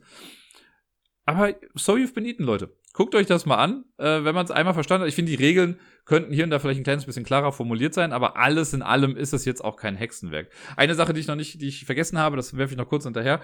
Für das Monster äh, mit diesen Autoimmunkarten, fällt mir gerade noch so ein, habe ich ja gesagt, dass man Energie bezahlen muss, ne, die Kristalle in der Mitte plus Handkarten eventuell noch. Äh, es müssen aber auch immer noch Bedingungen erfüllt sein, und zwar mit Bakterien in der Mitte. Also es reicht nicht nur die Energie zu haben, sondern es müssen auch bestimmte Bakterienkonstellationen in der Mitte zu finden sein. Entweder zwei rote nebeneinander oder zwei grüne nebeneinander oder drei gleiche nebeneinander oder sonst irgendwas. Das steht aber alles mit auf den Karten drauf sorgt nur noch ein bisschen dafür, dass das Monster schon noch ein kleines bisschen mehr zu tun hat und so ein bisschen puzzelmäßig gucken möchte, wie man was ähm, wie man was anordnet im Verdauungstrakt. Mir hat es sehr gut gefallen. Ich hoffe, ich kann es noch ein paar Mal spielen. Da Tobi jetzt ja auch weiß, wie es funktioniert, äh, kann ich das mit dem bestimmt immer mal ein bisschen flotter raushauen. Auf der Schachtel steht, glaube ich, es dauert 30 Minuten. Ich würde jetzt mal behaupten, unser zweites Spiel war auch in etwa so lang. Das erste hat schon ein bisschen länger gedauert, weil wir halt erstmal die Regeln auch verstehen mussten und so. Aber ja, so you've been eaten, Leute. Gebt der Sache mal eine Chance. Habe ich jetzt beide Spiele beendet mit Gebt der Sache mal eine Chance? Naja. Ähm, weiter geht's mit einem Spiel, das ich hier physisch auf dem Tisch gespielt habe. Es ist ein Spiel, das ich vor in etwa einem Jahr oder anderthalb Jahren schon mal gespielt habe. Ich glaube, es war vor anderthalb Jahren. Da hatte ich, glaube ich, gerade relativ neu den Spieletisch, wenn ich mich nicht alles täuscht, hatte aber noch keine Playmat drin, musste das deswegen auf dem Holzboden quasi spielen. Ähm, genau, ich habe es von Lucky Duck Games als äh, Prototyp oder als, als Review-Copy geschickt bekommen. Da war dann ein Szenario mit dabei. Dann ging das Ganze in den Kickstarter, den habe ich auch unterstützt. Und der kam letzte Woche an. Es handelt sich um Destinies. Früher hieß das Ganze eigentlich Time of Legends Destinies und sollte so ein bisschen in dem Joan of Arc-Universum spielen. Allerdings, äh, während der Entwicklungsphase haben die, glaube ich, die IP irgendwie verloren. Es ging irgendwie, da war, glaube ich, ein Rechtsstreit oder sonst irgendwie was. Und deswegen mussten sie dann alles noch mal ein bisschen auf den Kopf stellen. Es hätte schon ein bisschen früher rauskommen können sonst, äh, aber so mussten sie dann hier noch da, hier und da noch ein paar Anpassungen machen. Mir persönlich war das relativ egal, weil ich mit diesem Time of Legends, Joan of Arc Gedöns eh nicht so viel anfangen konnte. Äh, und Jetzt habe ich halt das erste Szenario ja damals als Prototyp gespielt, sogar zweimal, wenn mich nicht alles täuscht. Jetzt am Wochenende habe ich es nochmal solo gespielt, das gleiche Szenario. Ich habe jetzt keinen großen Unterschied gemerkt. Also ich hatte jetzt nicht so das Gefühl, oh mein Gott, da fehlt ja was essentiell Wichtiges aus diesem Universum. Von daher total egal, dass das Ding jetzt in Anführungszeichen nur Destinies heißt. Ähm, macht trotzdem Spaß. Oh, er hat schon verraten, es macht Spaß. Genau. Destinies ist ein Tja, was ist es? Ein Spiel des Schicksals, könnte man sagen. Äh, ein sehr heftig App-basiertes Spiel, das muss ich dazu sagen. Das ist von Lucky Duck Games. Lucky Duck Games, äh, Lucky Duck Games hat ja auch Chronicles of Crime gemacht, was ja auch ein Spiel ist, bei dem man die ganze Zeit ein Handy in der Hand haben muss, weil man dauernd QR-Codes scannt. Bei Destinies das Gleiche. Man hat nämlich auch viele Karten mit QR-Codes und hin und wieder muss man die dann auch scannen. Und wenn man sie nicht scannt, muss man halt Geschichte lesen im Handy. Also das ist ein Spiel für Leute, die, kann ich direkt sagen, für Leute, die eine Aversion gegen Apps oder gegen Handys am Spieletisch haben.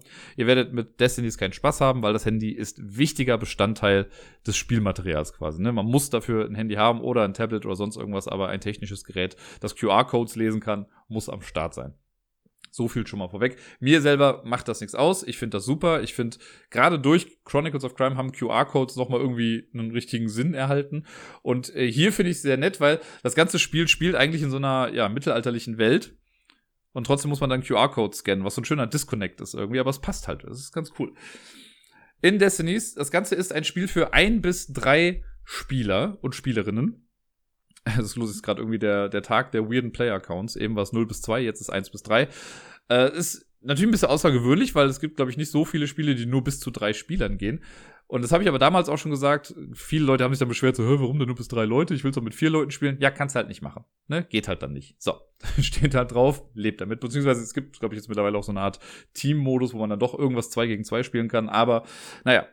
Äh, es ist außergewöhnlich, meiner Meinung nach, dass das Ganze also egal ist, was wie der Player-Account ist, aber dass das Ganze kein kooperatives Spiel ist. Denn am ehesten vergleichen würde ich das Spiel mit Seventh Continent, meinetwegen auch Tainted Grail, ähm, und Chronicles of Crime in der Tat. Es ist so, wir haben, äh, also es wird ein Szenario vorgegeben. Ich sage jetzt mal, ne, die, das erste Szenario ist auch kein großer Spoiler, weil direkt am Anfang gesagt wird, oh, es gibt irgendein komisches Monster, das Wolf ähnlich durch den Wald läuft. Ja, ist ein Werwolf. So. Und da müssen wir halt ein bisschen was aufklären. Ne? Es gibt so ein kleines Dorf. Man startet in der Dorfmitte. Das ist dann ein so ein eine äh, quadratische Karte, die in der Mitte ausgelegt wird. Da stellt man seine kleine Miniatur drauf. Das sind wirklich kleine Miniaturen. Also das sind Miniaturen, die den Begriff Miniatur auch wirklich verdient haben. Äh, stellt man dann da drauf. Und die jeweils orthogonal angrenzenden Karten werden auch schon mal drangelegt, aber mit der Rückseite, so dass das so ein bisschen Fog of War mäßig aussieht. Das ist ganz nett gemacht. Die App sagt einem immer, welche Karte wohin kommt. Also man muss quasi alles, was man im Spiel macht, muss man durch die App also in die App eingeben und die App sagt einem dann, was dann passiert. Deswegen meinte ich, das ist halt sehr App-heavy. Ähm, streng genommen, ganz, ganz streng genommen, würde ich sogar fast behaupten, dass die ganze Map braucht man schon fast gar nicht. Man könnte es auch komplett im Handy spielen. Das Einzige, was hin und wieder gemacht wird, ist, dass so kleine Marker mal irgendwie dann draufgelegt werden, die in der App nicht zu sehen sind und gewürfelt werden muss halt auch. Aber das hätte man, also eigentlich hätte das Spiel auch komplett ein Handyspiel werden können. Aber ich finde es ganz nett mit den Komponenten, die es gerade halt so gibt. Ähm, so, wenn das Setup gemacht ist, wenn wir die Miniatur hingestellt haben, dann äh, hat man sich zu Beginn sowieso für einen Charakter entschieden. In diesem Anfangsszenario gibt es drei verschiedene. Es gibt äh, den Adeligen, es gibt die Hexe und den Jäger. Das sind die drei Möglichkeiten, die ich habe. Und egal für welche Person man sich entscheidet, jede Person hat quasi zwei Schicksalswege. Das sind zwei QR-Codes auf der Vorderseite. Auf der Rückseite kann man sich aber auch schon ein bisschen was durchlesen. Das ist Information, die man nur selbst hat. Ich habe die Hexe gespielt. Das heißt, ich habe direkt zu Beginn schon eine Information zu dem großen Szenario hier bekommen, die die anderen wahrscheinlich nicht haben. Was hin und wieder wichtig sein kann. Und ich habe zwei Möglichkeiten gefunden, wie ich das Spiel beenden kann. Denn es ist bei Destiny so, die Person, die als erstes ihr Schicksal erfüllt, die gewinnt dann auch. Das heißt, alle am Spiel Teilnehmenden wollen also agieren nicht zusammen, jeder handelt quasi auf eigene Faust, aber Sachen, die du in deinem Zug machst, können halt Auswirkungen auf etwas haben, was ich in meinem Zug mache und so weiter und so fort. Also es ist eine dynamisch sich entwickelnde Spielwelt, was ich sehr, sehr spannend finde. Ich habe es jetzt halt selber leider noch nicht mit mehr Leuten gespielt, aber so wurde es halt überliefert, dass es so sein soll. Ähm, es ist auch so, dass manche Schicksale auch miteinander verbunden sind. Ne? Also es kann jetzt sein, rette die brennende Katze aus dem Haus, kann ich jetzt haben und du hast vielleicht sowas wie, lösch das Haus. So, ne? Das heißt, für mich wird mein Schicksal einfacher, wenn du deins gemacht hast. Aber wenn du dein Schicksal zuerst erfüllt hast, kann ich meins, also ist auch quasi egal. Das heißt, ich will, dass das Haus eigentlich brennt, damit ich die Katze rausholen kann, damit du nicht vorher an dein Ziel rankommst. In den Regeln steht, dass sich die Ziele zwar berühren, aber nicht gegenseitig blockieren. Das ist ja relativ wichtig, ne? Also das, ja, ist ja schon Wäre ja sonst blöd, wenn ich irgendwas mache und dir damit jegliche Möglichkeit auf den Sieg nehme. Deswegen gibt's aber auch immer zwei Zweige. Also man kann sich ja für zwei Sachen entscheiden. Und wenn ich jetzt sehe, okay, in einer Sache komme ich gerade irgendwie nicht voran oder es hakt oder was auch immer oder ich finde den richtigen Hinweis nicht, kann ich mich auch auf das andere stürzen. Und dann klappt das vielleicht ein bisschen besser und schneller, wer weiß. Im Solo-Modus ist es übrigens so, man hat zwei Möglichkeiten. Man kann den ähm, den chilligen Modus nehmen, so nenne ich es jetzt mal gerade, da hat man keinen Zeitdruck und man erlebt einfach die Geschichte. Man kann aber auch den Herausforderungsmodus nehmen, da hat man dann eine gewisse Anzahl an Tagen slash Spielzüge zur Verfügung, äh, um das Ziel zu erreichen. Das habe ich jetzt gemacht am Wochenende, es hat nicht ganz geklappt, mir haben am Ende zwei Tage gefehlt. Einen habe ich in der Tat in-game versoffen. Äh, da hieß es dann, ja, du feierst schön, der Tag ist vorbei. Schade Schokolade, naja. Und ja, ansonsten halt ein Storytelling-Game, so ein bisschen rollenspielmäßig auch. Die Welt, irgendwie erinnert mich das Ganze auch so ein bisschen an Diablo. Das habe ich auch damals schon bei ähm, Seven's Continent ja auch gesagt, dass das auch so ein Gefühl hat, wenn man halt rumgeht, man trifft NPCs, mit denen man sprechen kann. Was immer ganz cool ist, wenn man ein neues Map-Teil aufdeckt, dann sagt einem die App auch die Points of Interest. Entweder ist das eine Miniatur, das sind halt meistens Personen, mit denen man sprechen kann, äh, oder es kommen so kleine Marker dann drauf und die zeigen dann an, wo man was findet. Ne? Also auf die Kirche kommt dann einer und dann kann es aber doch sein, okay, in der Kirche, jetzt gerade ist da jemand, ein alter Bettler davor, der mit dir sprechen möchte. Dann hilfst du dem, dann wird der Marker aber danach auch weggenommen, weil der Bettler dann vielleicht weg ist. Oder tot. Oder was auch immer. Das ist eine grausame Welt, in der wir spielen. Ähm, das Intro-Setting spielt in einer relativ kleinen, überschaubaren Map. Ich glaube, es ist dreimal vier Felder oder so, oder dreimal fünf höchstens. Ähm, und da bewegt man sich dann und ein Spielzug läuft wie folgt ab. Wenn ich an der Reihe bin, die App sagt einem dann, wer jetzt gerade dran ist, dann darf ich mich als erstes oder beziehungsweise als allererstes äh, erhole ich mir einen Würfel zurück. Wir haben nämlich alle in unserer Auslage zu Beginn zwei Effort Dice oder zwei Würfel einfach. Das sind etwas größere weiße Würfel und zudem haben wir noch drei kleinere lilane Würfel. Das sind die Effort Dice. Und die sind am Anfang alle erschöpft. Und zu Beginn eines jeden Zuges kriege ich aber einen dieser Würfel wieder. Das heißt, wenn ich drei Züge keinen davon benutze, habe ich am Ende dann alle wieder da. Und immer wenn ich einen Test mache, und es werden viele Proben ausgewürfelt in diesem Spiel, dann darf ich mich frei dazu entscheiden, so viele lila Würfel dazuzunehmen, wie ich habe oder möchte. Äh, die sind dann aber auch erstmal weg und man kriegt sie halt immer nur peu à peu wieder zurück. Was ein ganz nettes System ist. Es gibt manchmal Aktionen, die einem auch die Würfel wiedergeben oder bestimmte, ähm, nicht Aktionen, sondern Ereignisse in der Welt, die dann sagen, ey, äh, du hast gerade gebetet, nimm dir einen Würfel zurück oder so, ne? Du bist gerade erleuchtet. Yay, du bist, du, du hast mehr Inspiration. Nimm dir mal sowas. Genau, da kriege ich einen wieder. Dann darf ich mich bewegen. Man darf sich bis zu zwei Felder weit bewegen, also Karten quasi weit bewegen, äh, wenn die schon entdeckt wurden. Wenn die noch nicht entdeckt wurden, kann ich nur ein Feld weit gehen und muss dann auf dem ersten Feld quasi stehen bleiben. Und dann wird das halt in der App eingegeben, wo ich mich hinbewegen wollte. Dann wird das quasi da aufgedeckt, wird bestückt, wo was ist. Und dann darf man einen Punkt sich aussuchen, den man besuchen möchte. Und dann, je nachdem, welchen Punkt man gewählt hat, hat man in der App verschiedene Möglichkeiten. Jetzt kann es halt sein, zum Beispiel, gehst in eine Bar. Ne, klassisches Rollenspielding, gehst in eine Taverne und dann kriegst du da Möglichkeiten. Sowas wie, hol dir was zu trinken. So, dann steht da irgendwie, hol dir was zu trinken. Wenn du das machst, kostet dich das eine Münze. Ne, klickst drauf, musst eine Münze abgeben. Münzen gibt's als Ingame-Währung hier. Ähm, und dann sagt der Bartender dir, hier hast du was zu trinken. Ach, übrigens hast du schon gehört, im, Ratten, äh, im Keller sind Ratten. So, Klassiker. Ne? Ist jetzt in dem Spiel nicht so, aber könnte ja sein. Sondern weißt du, ah, guck mal, vielleicht habe ich da gerade eine Quest oder so. Ne? Dann kannst du mit ihm vielleicht daraufhin weiter reden. Hättest du dir das Getränk nicht geholt, hätte er das vielleicht nicht erzählt. Das muss man immer, also das hat man immer noch so äh, offen gelassen. Also man kann sich schon für bestimmte Sachen entscheiden. Dann kann es auch sein, okay, äh, du möchtest jemandem Geld aus der Tasche klauen. Mach einen Geschicklichkeitstest. Zu den Tests komme ich jetzt gleich noch, ne? Aber dann klickst du drauf und dann musst du in die App eingeben, wie viele Erfolge du erzielt hast. Und dann sagt dir die App dann auch, was du erreicht hast. Man weiß nie genau, wie viele Erfolge man eigentlich braucht. Das kann irgendwas sein zwischen 1 und 6. Da steht auch in den Regeln ganz klar drin, man braucht nie mehr als 6 Erfolge für etwas. Also 6 ist einfach das Höchste und das Schwierigste. Äh, aber so anhand des Textes kann man oft dann auch schon erkennen, wenn da jetzt sowas ist wie, ja, da ist ein kleines Kind und du willst äh, das Spielzeug haben, dann kommst du da wahrscheinlich einfacher dran, als wenn da so ein 300-Kilo-Mensch vor dir steht und äh, du möchtest ihm auf den Fuß treten oder sowas. Ne? Da brauchst du vielleicht mehr Erfolge, damit das funktioniert. Das gibt man dann da auch ein. Für manche Sachen, man kann die meisten Leute dann auch irgendwie nach dem eigenen Schicksal befragen, damit die einem dann Hilfestellungen geben dazu. Dafür muss man dann nämlich die Karten einscannen. Und manchmal kann man auch Sachen kaufen oder handeln. Und das ist auch was ganz Cooles, denn es gibt einen großen Stapel mit Items, die sind alle nummeriert auf der Rückseite auch. Äh, und angenommen, ich gehe jetzt in den, äh, in den Gebrauchtwarenladen. Gibt's jetzt da nicht, zumindest noch nicht. Äh, aber du gehst rein und dann wird gesagt, okay, mach einen Handelsstapel mit diesen und jenigen Karten. Dann sucht, dann kriegt man die Zahlen gesagt, man sucht sich die Karten raus, legt die auf einen Stapel neben dem Board oder neben der Auslage, es ist ja kein richtiges Brett, auf dem man spielt. Und dann kommt da ein äh, Token drauf. Es gibt so Trade Stack Token heißen die. Äh, das sind immer zwei Token, die gleich aussehen. Einer kommt dann auf diesen Stapel drauf, der andere kommt auf das Feld, auf dem ich gerade bin. Und das finde ich ist eine mega coole Idee. Und das habe ich so in einem Spiel noch nicht gesehen. Verbessert mich, wenn es vielleicht das schon mal irgendwo gab. Aber zumindest in so einem Bereich, also bei Seven's Continent war es nicht, bei Tainted Grail meine ich auch nicht. Ähm, denn, oder bei Sleeping Gods zum Beispiel, das habe ich jetzt auch neulich gespielt, war es auch nicht so. Denn zum Beispiel bei Sleeping Gods, nehmen wir mal das Beispiel. Wenn ich an den Markt gehe war es bei Sleeping God so, dass ich sieben Karten gezogen habe vom Marktstapel, konnte mir die Sachen irgendwie kaufen. Ich glaube, ich konnte auch Sachen verkaufen so, aber alles, was ich dann gekauft habe, habe ich bekommen. Sachen, die ich nicht wollte oder so, kamen dann unters Deck. Das heißt, wenn ich im gleichen Zug an den gleichen Markt gehe, kriege ich andere Sachen angeboten. Bei Tainted Grail war es ähnlich, dass man Sachen, die man irgendwie verkauft hat, die hat man unter den Stapel gelegt. Oder auch mal weggelegt oder so. Das ist ja auch da. Wenn ich einen Händler getroffen habe und ihn später nochmal gesehen habe, hat der mir nicht das gleiche angeboten. Hier bei Destinies ist das alles sehr consistent, könnte man sagen. Denn man hat diesen Stapel, da wird dann gesagt, so, hier, der bietet dir Karte 1, 7, 18 und 35 an, ne? Keine Ahnung, Pferd, Laterne, Fackel, hast du nicht gesehen. Das legst du dann dahin, so, jetzt gehe ich dahin und kann jetzt sagen, gut, ich möchte ja was kaufen. Jetzt kann ich entweder den Goldwert für bestimmte Sachen bezahlen, auf jeder Karte steht oben drauf, wie viel Gold das wert ist, oder ich kann aber auch selber Sachen verkaufen, die ich gerade auf der Hand habe. Man darf immer bis zu fünf Sachen quasi tragen. Das heißt, ich kann sagen, gut, ich gebe jetzt hier diese Kette, die möchte ich verkaufen für drei Gold.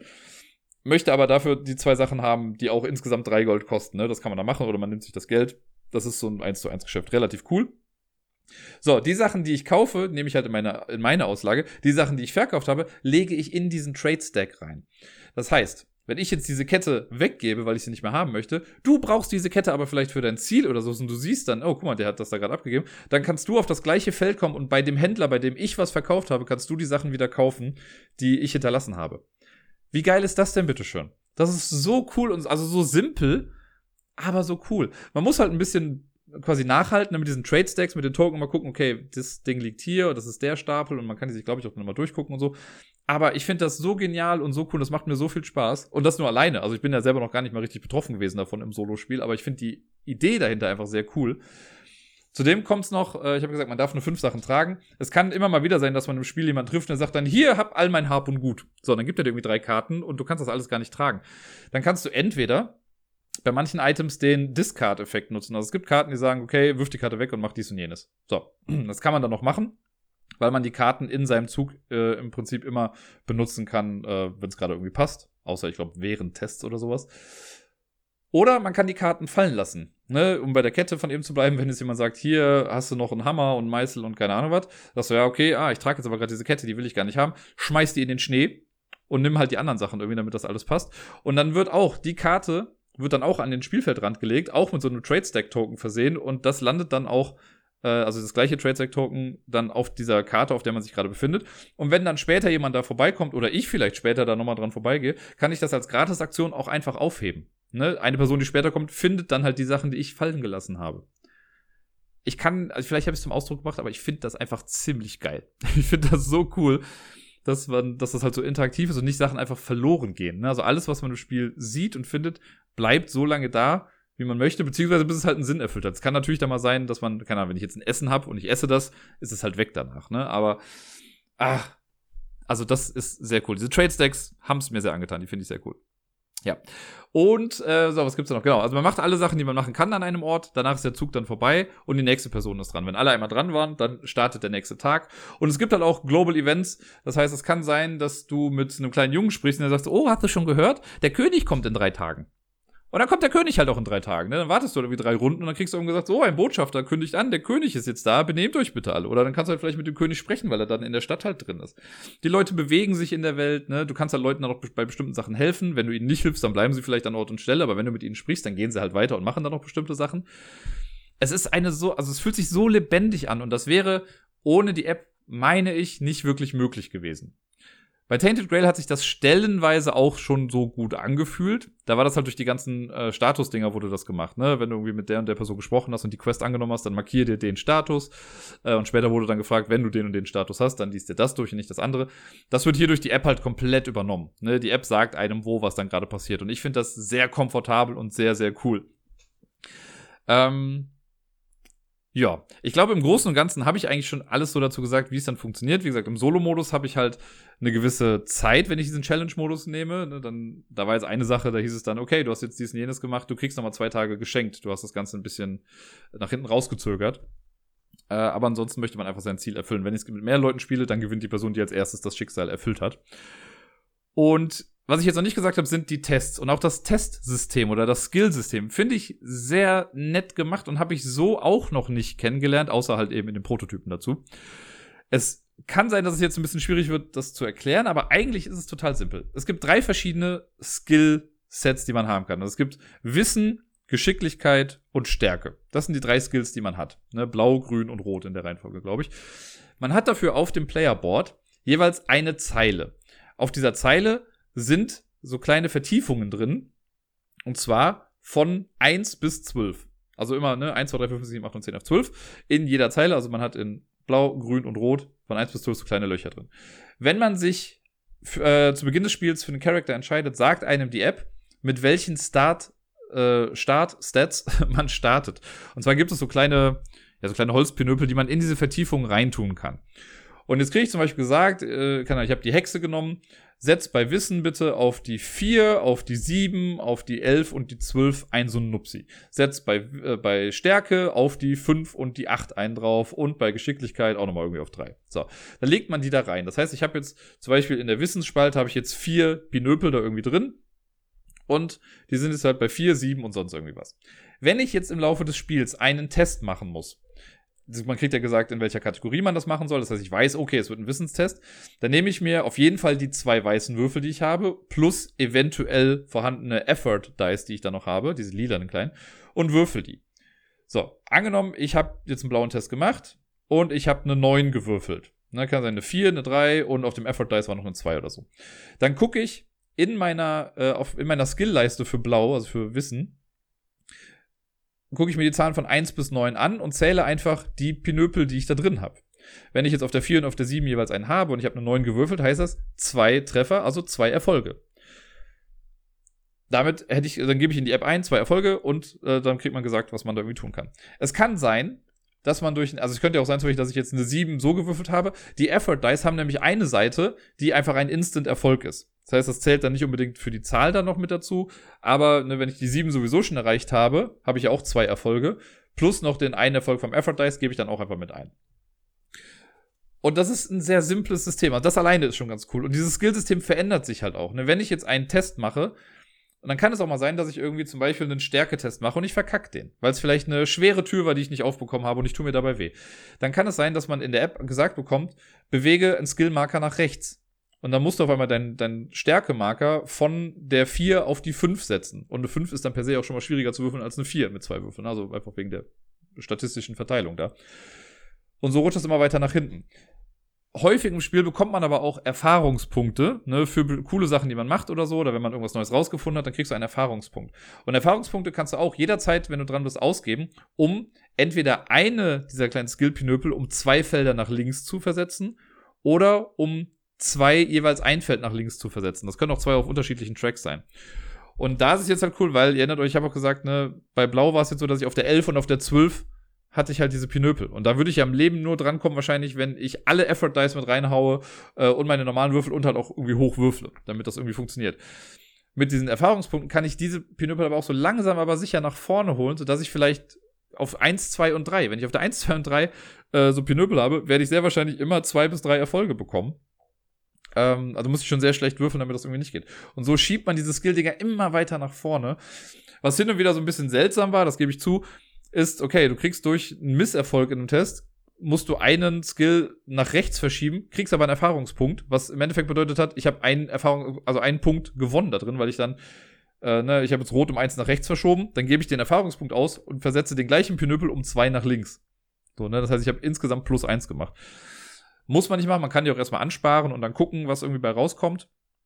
Äh, aber es ist ein sehr lockeres, sehr einfaches System, finde ich. Ne? Es ist klar ersichtlich, was man irgendwie machen kann. Die Symbolik ist sehr deutlich. Das Regelwerk ist auch relativ dünn gehalten, finde ich, für das Ganze. Ähm, ja, und das macht man dann. Ich kann jetzt gerade halt noch nicht viel sonst sagen. Ich habe dieses äh, Intro-Szenario gespielt, The Beast Within heißt das. Äh, ich weiß noch, dass ich damals einmal verkackt habe, einmal habe ich es dann gewonnen, meine ich, und jetzt habe ich es wieder verloren, weil ich nicht genug Zeit hatte. Ich werde es aber noch mal versuchen mit der gleichen äh, Charakterine, mit der Nonne da, oder mit der Nonne, mit der Hexe same. Äh, und habe dann äh, vielleicht noch ein bisschen mehr Einblick dazu. Ich möchte auf jeden Fall auch mal mit anderen Personen spielen, einfach um zu wissen, wie so dieses ineinander Vermischen der Storylines ist. Äh, Im Basisspiel, also ich habe ja den Kickstarter gehabt, deswegen habe ich da ultra viel Schissel noch mit dazu bekommen. Ich habe auch so eine große Playmat, auf der man das spielen kann. Die ganzen Playerboards habe ich auch als Neopren Playmat, was einfach nett ist. Äh, braucht man alles nicht, ne? man kann es auch so einfach spielen, aber ist trotzdem nice to have. Und im Basisspiel ist es so, man hat dieses Intro-Szenario, dieses Beast Within. Das kann man separat spielen. Und dann sind noch quasi fünf weitere Szenarien mit drin, äh, also noch vier weitere Szenarien, Entschuldigung, die eine zusammenhängende Kampagne bilden. Das heißt, das sollte man im besten Fall entweder komplett alleine spielen oder mit der gleichen Gruppe an Personen zusammen. Äh, und im besten Fall ist es so, dass alle immer den gleichen Wissensstand haben. Jetzt wäre es zum Beispiel so, wenn ich jetzt mit einer anderen Person das Intro-Szenario spiele, weiß ich ja schon bestimmte Sachen über die Welt. Ne, weil es ist nicht so, dass komplett random Sachen passieren. Ich weiß, wo ich, ich sag mal, wo ich den betrunkenen Mönch finde oder wo ich das kleine Kind finde oder so. Ne? Da weiß ich, wo ich hingehen kann, wenn ich bestimmte Sachen haben möchte. Und das wäre dann unfair. Wenn ich das mit einer anderen Person schon mal gespielt habe, dann ist es okay, wenn beide so auf dem gleichen Wissensstand sind. Denn das finde ich auch ganz nett. Alles, was auch über die App erzählt wird und so, das ist alles Open Knowledge. Das heißt, das liest man immer laut vor. Es gibt bis auf den Start, sage ich mal, das, was ich jetzt über die Nonne weiß, die ersten Informationen, das wissen die anderen vielleicht nicht, aber sonst ist alles offen. Das heißt, wenn ich mit jemand anderem spiele und man tauscht dann irgendwie mal die Rollen, dann ist man auch in etwa auf dem gleichen Wissensstand. Äh, und deswegen ist es aber auch gut in der Kampagne, wenn alle immer das gleiche wissen. Also ich würde jetzt nicht die Kampagne einmal durchspielen alleine und dann jemand sagen so, ey Bayer, komm doch mal vorbei, lass das mal spielen und dann ziehe ich ihn halt ab, einfach weil ich schon alles über diese Welt weiß. Das wäre ja auch ein bisschen doof. Deswegen hoffe ich, dass ich für die Kampagne mal jemanden gewinnen kann, mit dem ich das zusammenspielen kann. Ähm, ob das jetzt reicht als Wiederspielwert, so eine kleine Kampagne, ne, ich erinnere daran, Tainted Grail hat ja einfach so eine massiv lange Kampagne dann irgendwie gehabt. Ähm, sei jetzt nochmal dahingestellt. Das kann ich jetzt gerade noch nicht so beurteilen. Oder ob es vielleicht doch lustig ist, das Ganze nochmal neu zu spielen. Ähm, ich habe noch die Erweiterung. Ich habe noch zwei weitere Stories. Einmal irgendwie Meer und Sand und äh, Bound by Fate oder so heißt noch eine. Und ich habe noch diese 2 gegen 2 Team-Variante, was auch immer das genau ist. Das habe ich noch gar nicht genau angeguckt. Das heißt, ich habe insgesamt schon ein bisschen Möglichkeiten. Und ich würde mal behaupten, wenn das Spiel rockt und irgendwie gut ankommt in der Spieleszene, wird es da ähnlich wie bei Chronicles of Crime auch immer noch weiter mal Sachen gibt. Das ist auf jeden Fall ein System, was man ähnlich wie bei Chronicles of Crime auf verschiedene Settings auch anwenden kann. Man ist ja jetzt nicht festgelegt auf das Mittelalter. Man könnte da genauso gut irgendeine Cyberpunk-Geschichte draus machen oder Steampunk, wenn man mir eine Freude machen möchte. Ähm, weil das System an sich funktioniert ja, ne? QR-Codes, das steht alles. Wenn man das jetzt noch so ein bisschen weiter verbreitet, ey, Be my guest, Leute, macht das doch mal. Bisschen, ich habe, wie gesagt, nur jetzt nochmal den ersten Eindruck des vollständigen Spiels. Ich finde die Miniaturen cool. Das haben sich schon Leute beschwert und gesagt, ja, ist halt alles sehr zweckmäßig. Ja, Miniaturen sind ja auch nur zweckmäßig. Ich finde das nicht so schlimm. Ansonsten finde ich es vom Material her super, super dickes Cardboard vor allen Dingen, das kann ich mal dazu sagen. Ich habe jetzt noch die fancy Metallmünzen, aber auch die, die Pappmünzen sind richtig cool. Ähm, vom Spielsystem her klappt's gut. Hier und da sage ich mal dazu, ich habe jetzt die App im Deutschen genommen, sind ein paar Übersetzungsfehler oder so Sachen wie mit Discard the Craie steht dann da, also dass du irgendwie einen englischen Begriff mit was Deutschem gemixt hast, was mich jetzt nicht sonderlich weit stört. Aber möchte ich da nur sagen. Und nochmal der Hinweis, ohne App geht's nicht. Das heißt, wenn ihr sagt, ihr möchtet ohne Handy spielen oder möchtet die App nicht dabei haben, könnt ihr dieses Spiel nicht spielen. Es gibt keine Möglichkeit, das ohne App zu spielen. Mir macht das nichts aus. Ich bin ein großer Freund davon. Ich freue mich schon, das das nächste Mal wieder spielen zu können. Wie gesagt, ich hoffe, dass ich euch auch erzählen kann, dass ich es mit anderen Leuten nochmal gespielt habe dann. Ich werde euch auf jeden Fall davon berichten und bis hierhin kriegt das Spiel erstmal alle 18 Daumen hoch, die ich so zur Verfügung stellen kann. Ja, krass, wir sind schon über eine Stunde und ich habe gerade mal über drei Spiele gesprochen. Yay, wird eine längere Folge. Äh, das nächste Spiel ist ebenfalls ein neues Spiel für mich gewesen, auch wenn es das schon seit, weiß nicht, drei, vier Jahren oder so gibt. Adrenaline heißt das Ganze, Adrenalin zu Deutsch. Ich muss bei dem Namen übrigens immer an Kim Possible denken, falls ihr das noch kennt, diese Disney-Serie mit der, äh, ja, mit dem Kind als Superagentin quasi. Und die hat einmal eine Gegenspielerin, die heißt äh, Adrenalin. Haha, Adrenaline, versteht ihr? Naja. Ähm, Adrenaline ist ein Spiel, das ich jetzt die ganze Woche schon irgendwie spielen wollte. Ich habe ein paar Mal die Leute am Discord genervt und gestern Abend war es dann endlich soweit. Habe ich mit äh, Tobi, Max und Caro äh, Adrenaline gespielt, also zu viert eine Runde. Und das Lustige ist, Adrenaline ist nämlich quasi ein Ego-Shooter verpackt in einem Brettspiel. Beziehungsweise es ist ein Strategiespiel verpackt als Ego-Shooter, so könnte man es vielleicht auch sagen. Ähm, wenn man sich das anguckt, mich hat es direkt irgendwie an Unreal Tournament erinnert, falls das noch jemandem was sagt, oder so ein bisschen an Doom erinnert es auch, so ein bisschen vom Waffendesign her. Ähm, ja, thematisch spielen wir quasi ein Ego-Shooter. Das ist eine kleine Arena, es gibt irgendeine Backstory, jada jada, es geht ums Töten. Ne? Es geht darum, Leute abzuknallen und die meisten Punkte dann am Ende dazu haben. Wir haben, äh, also ich hatte mir die Regeln schon mal im Vorfeld angeguckt in einem Erklärvideo, ich habe sie mir auch nochmal durchgelesen. Trotz allem, also die Regelerklärung an sich geht eigentlich. Wir haben jetzt fürs erste Spiel, glaube ich, circa zwei Stunden gebraucht. Wenn man es, glaube ich, jetzt nochmal spielen würde, wären wir in einer Stunde durch. Ne? Das, am Anfang ist viel Unklarheit, äh, weil da viel Individuelles auch irgendwie drin vorkommt und man viele Sachen nochmal irgendwie kurz nachlesen muss. Gerade im ersten Spiel ist man sich bei manchen Sachen ja nochmal unsicher. Äh, das haben wir dann im Endeffekt auch gut hinbekommen. Mir hat es viel Spaß gemacht. Ich fand es sehr lustig. Die anderen haben auch gesagt, dass sie es amüsant fanden. Ähm, hier und da war es halt ein bisschen verwirrend irgendwie. Warum? Da komme ich jetzt gleich dann auch nochmal zu. Aber alles in allem kann ich schon mal sagen, war gut, würde ich gerne nochmal spielen. Die Idee dahinter ist nämlich wie folgt. Wir haben so eine Arena. So, ne? Und zu Beginn sucht sich jeder eine kleine Figur aus. Und äh, ganz am Anfang des Spiels zieht man es gibt so Power-Up-Karten, das sind so kleine Kärtchen, die einem im Laufe des Spiels eigentlich kleine Fähigkeiten bringen, aber man zieht irgendwie zwei Karten, eine Karte bald auf der Hand, die andere Karte gibt an, wo ich spawne. Es gibt drei Spawn-Punkte in dieser Arena, also drei Punkte, wo ich das Spiel starten kann. Da setze ich mich dann drauf. Und wenn man am Zug ist, hat man äh, alle unmatched, man hat drei Aktionsmöglichkeiten und man hat zwei Aktionen. Das heißt, ich darf zwei Sachen machen, ich darf auch zweimal die gleiche Sache machen, äh, habe aber halt die Auswahl aus diesen drei Sachen. Später kommen aber noch mehr Sachen dazu. Die Möglichkeiten, die ich zu Beginn habe, sind, ich kann entweder ein bis drei Felder weit gehen. Und Felder, ne, das ist, man sieht diese Map von oben, so Top-Down-Perspektive. Es gibt Räume. Räume haben in der Regel die gleiche Farbe, wobei es jetzt bei der Map, die wir jetzt gestern hatten, auch einen Fall gab, dass ein Raum zwei Farben hatte. Hat kurz für ein bisschen Verwirrung gesorgt, aber ist eigentlich relativ deutlich. Ähm, und jeder Raum besteht aus Squares, also aus Feldern. Ne? Also es gibt Manche Räume bestehen vielleicht aus nur einem Feld, manche aus zwei, manche aus drei. Das sind so kleine Abtrennungen, das erkennt man aber auch recht deutlich, finde ich, auf der Karte. Und wenn ich halt dran bin, kann ich ein bis drei Felder gehen, entweder im gleichen Raum oder es gibt auch Türen, die verschiedene Räume miteinander verbinden. Kann ich auch durch eine Tür gehen, ist auch ein Schritt. Die zweite Aktion, die ich machen kann, ist, ich kann einen Schritt gehen, ich darf auch stehen bleiben, und dann grab stuff. Also ich kann mir Zeug aufnehmen. Entweder ist das eine Munitionskiste, dann kriege ich äh, ja Munition. Munition wird hier repräsentiert durch Würfel. Es gibt gelbe, rote, blaue Würfel. Und auf dem dann ist so ein kleines Plättchen, das sage ich dann, das nehme ich. Und das, was auf dem Plättchen drauf ist, nehme ich mir dann an Würfeln. Man darf allerdings pro Würfelfarbe immer nur drei Würfel haben. Also drei blaue, drei gelbe, drei rote. Manchmal kriegt man durch diese äh, Munitionskisten auch Power-Up-Karten. Auch da, man darf nur drei Power-Up-Karten haben. Und äh, wenn man keine Munitionskiste aufnehmen möchte, kann ich auch Waffen aufnehmen. Es gibt an den Spawnpunkten gibt es quasi auch immer einen kleinen Shop und an jedem Shop kann man sich drei Waffen kaufen oder liegen immer drei Waffen aus. Und wenn ich mir eine Waffe nehme, vielleicht habt ihr es euch schon gedacht, man darf auch nur drei Waffen haben. Drei ist so die magische Zahl in diesem Spiel. Nehme ich die Karte auf die Hand, muss sie aber eventuell auch noch bezahlen. Beim Bezahlen ist es so, die Waffen haben oben links in der Ecke in der Regel äh, auch Würfel angegeben und die muss man bezahlen, wenn man sie kauft und oder nachladen möchte. Wenn ich sie kaufe, ist der erste Würfel, der oberste, der ist immer schon quasi bezahlt. Also wenn ich jetzt eine Waffe nehme, die nur einen Würfel kostet, kann ich mir die einfach nehmen. Sollten jetzt aber zwei oder drei Würfel drauf sein, muss ich die dann noch zusätzlich bezahlen. Nehme mir das dann auf die Hand. Äh, und das ist dann die Grab Stuff Action. Man kann, wenn man etwas bezahlen möchte und man hat gerade die Würfel nicht dafür, kann man auch mit Power-Up-Karten bezahlen. Die haben nämlich unten auch einen Würfel draufgedruckt. Also wenn ich auf die Fähigkeit verzichte, kann ich das auch benutzen, um äh, zu bezahlen. Das ist die Grab Stuff Action. Ne, also wir haben jetzt schon rumlaufen, relativ simpel. Sachen aufnehmen ist auch sehr simpel. Das äh, Fleisch des Spiels, the meat of the game, ist natürlich das Schießen, shoot 'em. Das ist eine Aktion. In der Regel, die Standardaktion ist auch, ich bleib stehen und schieße.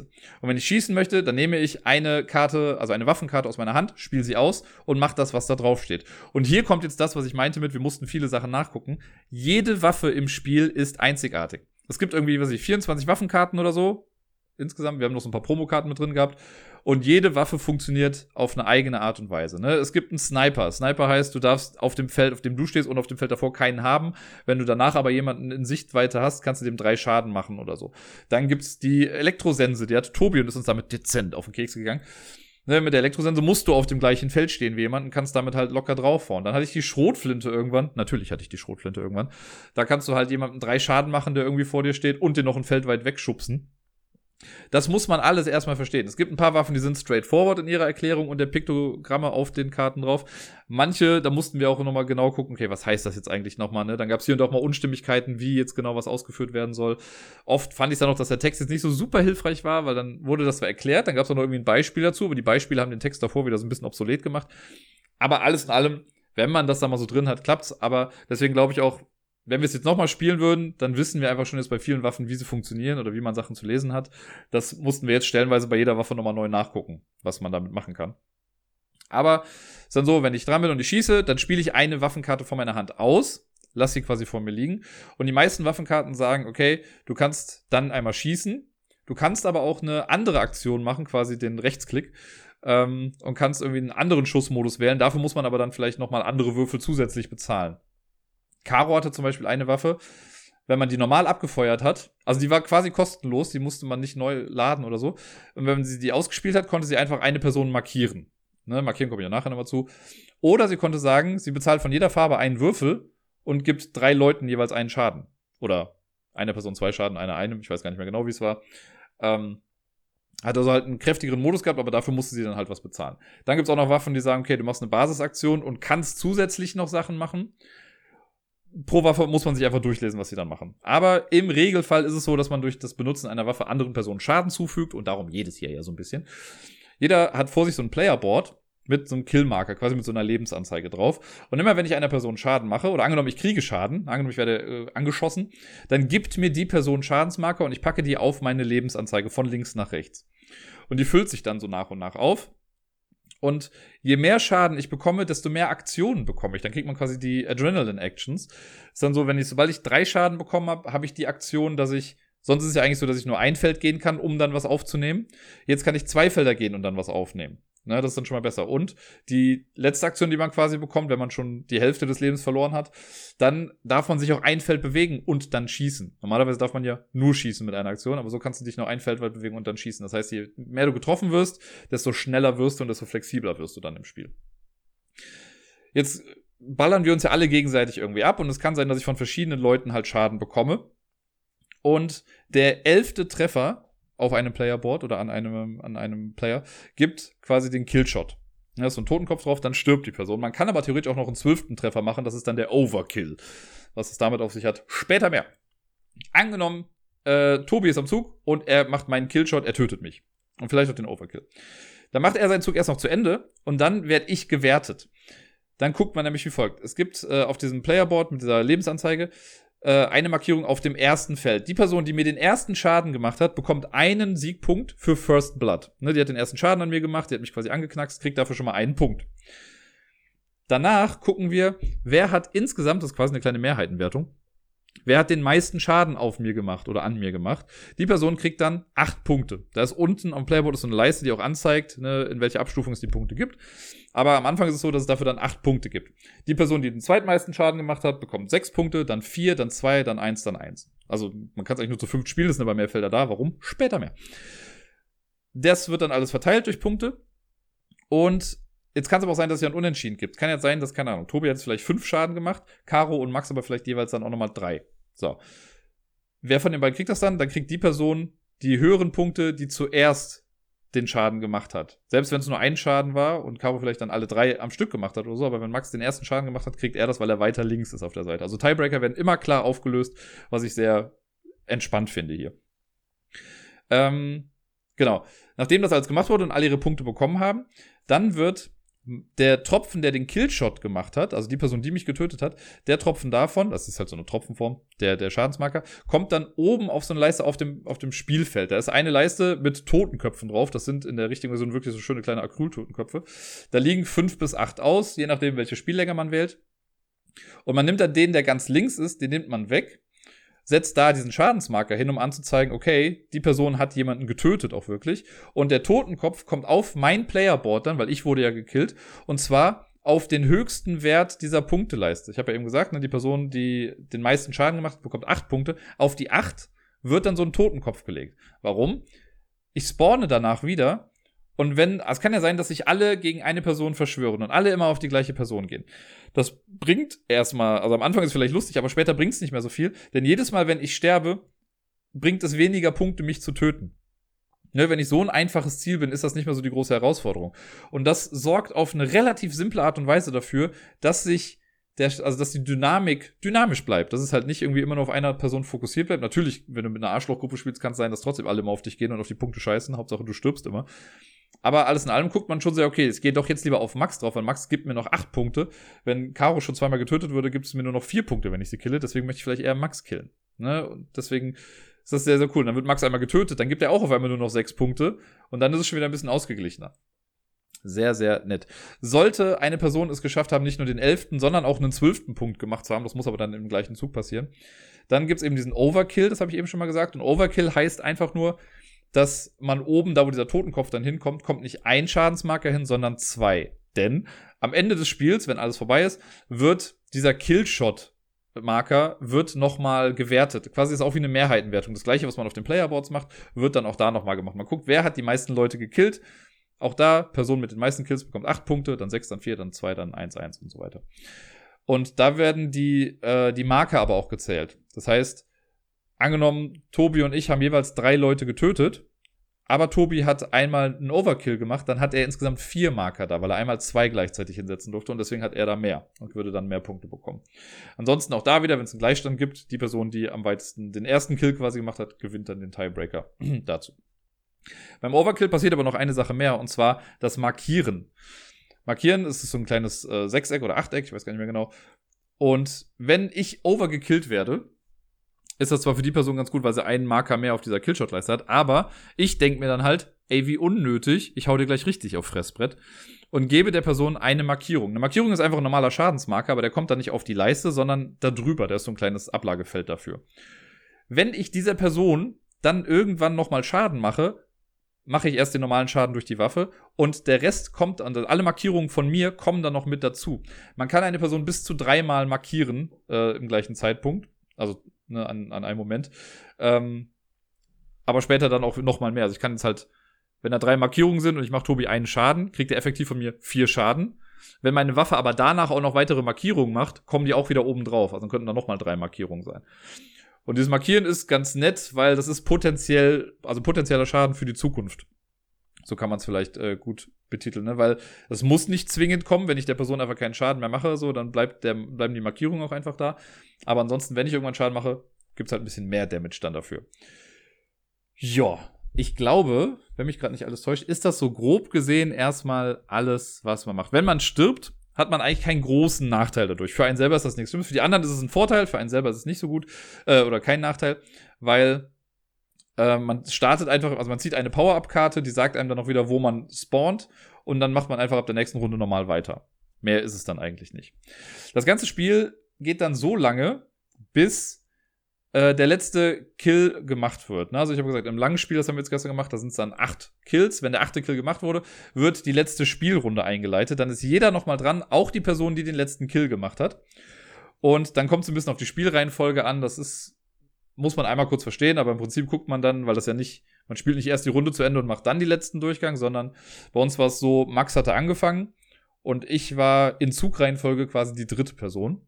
Nach mir kam dann noch Tobi. Und ich habe den Killshot gemacht, dann war Tobi dran. Tobi war als einzige Person äh, vor dem Startspieler quasi dran in dieser letzten Runde und hatte deswegen zwei Aktionen von, das sind dann so Power-Up-Aktionen, die man machen kann, die sind alle noch mal ein bisschen stärker. Äh, dann ist Max dran und ab Max, also ab dem Startspieler, hat dann jeder nur noch eine Aktion, die er dann machen kann. Und dann geht's in die Endwertung. Da guckt man einfach, wie viele Punkte hat man im Laufe des Spiels gesammelt. Dieser Killshot-Marker wird nochmal gewertet. Äh, Killshot-Track, meine ich, wird gewertet. Und das war's dann im Großen und Ganzen auch schon. Auch da wieder, wenn es einen Unentschieden gibt, die Person, die zuerst einen Killshot gemacht hat, gewinnt dann. Äh, eine Sache, die ich noch nicht gesagt habe, sollte man es schaffen, das habe ich einmal geschafft, ich glaube sonst, ich weiß gar nicht, ob es nochmal jemand geschafft hat, aber ich glaube nicht. Wenn man es schafft, zwei oder drei Leute gleichzeitig zu töten, das hatte ich mit einer Waffe, das war ganz cool, dann kriegt man sogar noch einen Bonuspunkt, weil dann steht dann ja, äh, du hast einen Multikill gemacht und du bist awesome. War ich in dem Fall. War sehr gut. Naja, das wird dann alles zusammengerechnet an Punkten und die Person mit den meisten Punkten gewinnt dann. Bei uns war es dann recht klar, würde ich mal sagen. Tobi hat gewonnen mit, ich glaube, 48 Punkten. Dann hatten Max und ich geteilt 40 Punkte, aber da er zuerst einen Kill gemacht hat, war er quasi ein bisschen, äh, wurde, war er quasi Zweiter. Caro hatte 36 Punkte. Und was ich krass fand, weil ich finde, die Punkte an sich sind ja schon irgendwie nah beieinander. Und Caro hat es geschafft, auf 36 Punkte zu kommen. Caro hat nicht einmal eine Person getötet. Sie hat am Ende für diesen Killshot-Mark, also Killshot-Track, hat sie keine Punkte bekommen. Ne, es war immer so, dass sie viel Schaden gemacht hat an Leuten, aber nie den Finisher gesetzt hat. Und ist trotzdem bei 36 Punkten gewesen. Also sie war nur vier Punkte irgendwie hinten. Das hätte locker auch irgendwie anders ausgehen können, wenn irgendwo hier mal die Punkte anders verteilt worden wären. Das ist im Großen und Ganzen das Spiel. Es ist natürlich, es lebt vom Setting her natürlich. Also man muss schon Ego-Shooter und sowas mögen, würde ich jetzt mal sagen, um auch irgendwie Spaß an dem Spiel zu haben. Deswegen ist ganz lustig, weil, also mit äh, Max und Caro habe ich jetzt ja schon oft Valorant auch gespielt. Tobi war auch mal mit dabei. Ähm, deswegen wusste ich, dass das so an sich geht. Ich glaube, wenn da jetzt jemand wäre, der absolut keine Verbindung hat zu Ego-Shootern und sonst irgendwas, wird man damit jetzt nicht großartig Spaß haben. Ne? Das, das Thema ist schon wichtig irgendwie auch da. Und natürlich muss man sich auch vor Augen halten, ja, es geht darum, einfach Leute abzuknallen und abzuballern und zu schießen und sonst irgendwas. Äh, pädagogisch wertvoll ist es ist was anderes, aber das weiß man eigentlich, wenn man in das Spiel reingeht. Ne? Also, wie immer sage ich ja so ganz oft, ne, ich gehe nicht auf ein Rammstein-Konzert und sage, es ist mir zu wenig Jazz. So. Ähnlich ist das hier. Ich finde dafür, dass das Spiel ähm, thematisch sehr dynamisch ist, weil es geht ja nur mal darum, dass Leute rumlaufen und sich abballern, ne, was ja eigentlich eine relativ hektische Geschichte ist. Dafür ist es ein recht denkintensives Spiel. Ne, ich habe auch immer gesehen, es ist ein, ja, im Prinzip fast ein Eurogame im Gewand eines äh, Ameritrash-Games. Also man muss mehr nachdenken, als man vielleicht anfangs vermutet. Ne? Weil es klingt natürlich geil so, ja, geil, Ego-Shooter, lass mal rumballern. Ähm, hier ist noch so ein bisschen mehr Denken mit dabei, weil man oft auch gucken muss, okay, wie positioniere ich mich? Es kommt dann immer oft, oft darauf an, wie sehe ich wen, ne? weil das so Line of Sight ist eigentlich relativ klar gemacht hier. Man kann immer alle Leute im gleichen Raum sehen, egal wo sie da stehen. Und wenn man an einer Tür steht, sieht man auch alle Leute im Nachbarraum. Und dann kann man aber relativ am, einfach am Anfang, wenn man ein kleines Stellungsbeispiel quasi macht, kann man ganz gut demonstrieren, wer wen sieht und wer wen nicht. Es gibt aber auch Waffen, zum Beispiel die Wärmesuchrakete, die sagt dann halt, ja, du darfst jemanden drei Schaden machen, den du nicht siehst. Ne? Da musst du dich vielleicht extra anders hinstellen, um die Ecke, damit du dann jemanden abballern kannst, der dich halt nicht sieht. Und so weiter und so fort. Also, es ist schon lustig, ne? gerade wenn man da so einen Bezug zu auch hat. Ne? Ich habe mich mega gefreut, als ich dann die Shotgun aufgenommen habe, weil ich halt bei Valorant auch oft mit der Shotgun einfach spiele. Und dafür oft Hate bekomme, aber gar nicht mal so kacke bin damit. Und äh, das war dann halt schon sehr schön. Dafür hat dann Max irgendwann die Sniper genommen und dann haben wir natürlich direkt die Fachbegriffe aus äh, Valorant genommen. Ne? Also hier die Operator, die heißt im Spiel eigentlich Whisperer, aber für uns war es dann die Operator. Ähm, sehr cool, der Hass baut sich schnell auf, ne? Oder es ist aber auch oft so ein bisschen Respekt, wenn man irgendwie sagt, ach krass, guck mal, der hat gerade irgendwie an drei Leuten Schaden gemacht und hat dies und jenes und sehr cool. Und man regt sich auf, wenn Tobi dann doch wieder der Elektrosense rausholt. Also es sind sehr viele Emotionen in diesem Spiel mit dabei gewesen aber sehr cool. Also es hat mir echt viel Spaß gemacht. Ich war froh, dass wir es jetzt endlich spielen konnten. Ich hoffe, dass wir es nochmal spielen können. Man kann die Maps auch immer so ein bisschen anpassen. Das sind so zwei doppelseitige Boards und je nachdem, wie man mit wie vielen Spielern man spielt äh, oder was man halt haben möchte, wenn du jetzt näher einen Konflikt haben möchtest, machst du halt eine kleinere Map. Kannst aber auch eine große Map machen, die ist dann für vier bis fünf Spieler besser geeignet. Äh, es ist schon sehr sehr lustig und ja, wenn man einmal über diese Hürde hinweg ist mit, äh, okay, ich muss wieder nachgucken, was diese Waffe macht, was jetzt muss ich sagen, im Tabletop Simulator auch ein bisschen blöd war, weil man hat dann dieses eine Regelwerk da zwar ausliegen, aber wenn ich jetzt gerade mir die Waffen durchgeguckt habe und jemand anders wollte aber auf den Regeln nochmal davor irgendwie was klicken und hat dann weggeklickt, dann konnte ich schon wieder nicht mehr nachlesen. Wir haben dann irgendwann das Regelwerk doppelt kopiert. Ich glaube, Max hat sich dann irgendwann auf einen Second Screen geholt, äh, damit er da auch nochmal nachlesen kann. Das stelle ich mir am Tisch auch nochmal so vor, wenn du halt nur einmal diesen Waffenguide hast. Die haben es schon so gemacht, dass man die Waffen äh, dass das ein extra Faltblatt quasi ist, wo alle Waffen erklärt werden. Jetzt hatten wir aber auch noch so ein paar Promo-Waffen mit drin, die da nicht erklärt waren. Die mussten wir auch jetzt nochmal online kurz nachgucken. Aber wenn man das dann einmal drin hat oder halt die Piktogramme richtig lesen kann, geht's flotter. Auf jeden Fall. Und ich hoffe, dass wir es demnächst nochmal irgendwie spielen können, weil ich da richtig Bock zu habe. Vielleicht auch mal eine Fünferrunde. Man kann es auch zu dritt spielen. Man kann auch theoretisch mit Bots spielen. Also man kann äh, AI-Gegner mit reinpacken. Es gibt noch zwei andere Modi, die habe ich mir noch gar nicht durchgelesen. Einmal den Turret-Mode und einmal den Domination-Mode. Ich glaube, im Turret-Mode hat man noch so kleine Türme, mit denen man auch noch Leute abballern kann oder so. Domination weiß ich jetzt nicht genau, was es ist. Mittlerweile gibt's ja auch einen Solo-Modus dafür. Und einen, äh, die Erweiterung war ja noch der Team, Teamplay DLC oder so äh, wo man dann 2 gegen 2 oder so spielen kann oder vielleicht sogar auch 3 gegen 3, wer weiß. Aber so als Ersteindruck nach der ersten Partie gestern ist es genau das, was ich mir drunter vorgestellt habe. Es hat gestern halt ein bisschen länger gedauert, als es eigentlich dauern würde. Das war mir aber schon klar von vornherein. Äh, deswegen auch Daumen hoch für Adrenaline. Ganz lustig. Letzte Woche haben direkt ein paar Leute geschrieben, so wegen, was, die Folge ist unter einer Stunde lang, ist ja ganz kurz. Und jetzt habe ich gerade mal über vier Spiele gesprochen, das sind schon anderthalb Stunden. Jetzt wird es wahrscheinlich ein kleines bisschen flotter gehen mit dem ganzen Rest. Ich habe jetzt noch drei Spiele, die ich auf Boardgame Arena gespielt habe, zu denen ich ein bisschen was genaueres sagen möchte noch. Danach kommt wieder das Roundup und dann kommt noch Top 10 und hast du nicht gesehen. Das erste Spiel auf Board Game Arena, über das ich noch sprechen möchte, ist ein Spiel, das ich schon, ich habe es glaube ich zwei, dreimal in echt gespielt, dann auch ein paar Mal irgendwie online, aber dann auch Ewigkeiten schon wieder nicht und ich musste auch erstmal wieder reinkommen. Äh, die Rede ist von Takenoko, nicht zu verwechseln mit Tokaido oder irgendeinem anderen Spiel mit so einem Namen. Äh, Takenoko ist das Spiel mit den süßen Pandas, falls ihr euch, äh, falls das mehr sagt. Das äh, gibt's schon wirklich lange auf jeden Fall ähm, man hat eine Auslage mit Hexfeldern, sage ich mal am Anfang, und da kommen nach und nach immer weitere Hexfelder drauf. Diese Hexfelder gibt es in verschiedenen Farben, das sind quasi verschiedene Beete. Äh, man pflanzt einen Garten. Im Prinzip ist, glaube ich, die Story dahinter, dass der Kaiser einen Panda geschenkt bekommen hat und der Gärtner muss jetzt halt gucken, dass das irgendwie alles läuft. So in etwa. Es gibt eine kleine Gärtnerstatue, es gibt eine süße Panda-Statue. Es gibt so Bambusplättchen, äh, ja nicht Plättchen, aber Bambusfigürchen, die man auch so stacken kann, die dann nach und nach wachsen. Ähm, und ich kann jetzt auch nur noch mal grob gerade wiedergeben, weil ganz genau im Kopf habe ich es jetzt gar nicht mehr. Und äh, ja, ich bin so ein bisschen Matsch gerade in der Birne auch. Aber im Prinzip ist es so, wenn man am Zug ist, hat man in der Regel zwei Aktionen. Und die Aktionen können sowas sein wie, ich ziehe drei Gartenplättchen und lege die dann irgendwie an oder suche mir dann eins davon aus, dass ich dann anlege. Oder ich bewege den Panda ein Feld weit und auf dem Feld, auf dem er dann landet, frisst er ein Bambusplättchen. Das kriegt man dann selber auf seine, sein Playerboard.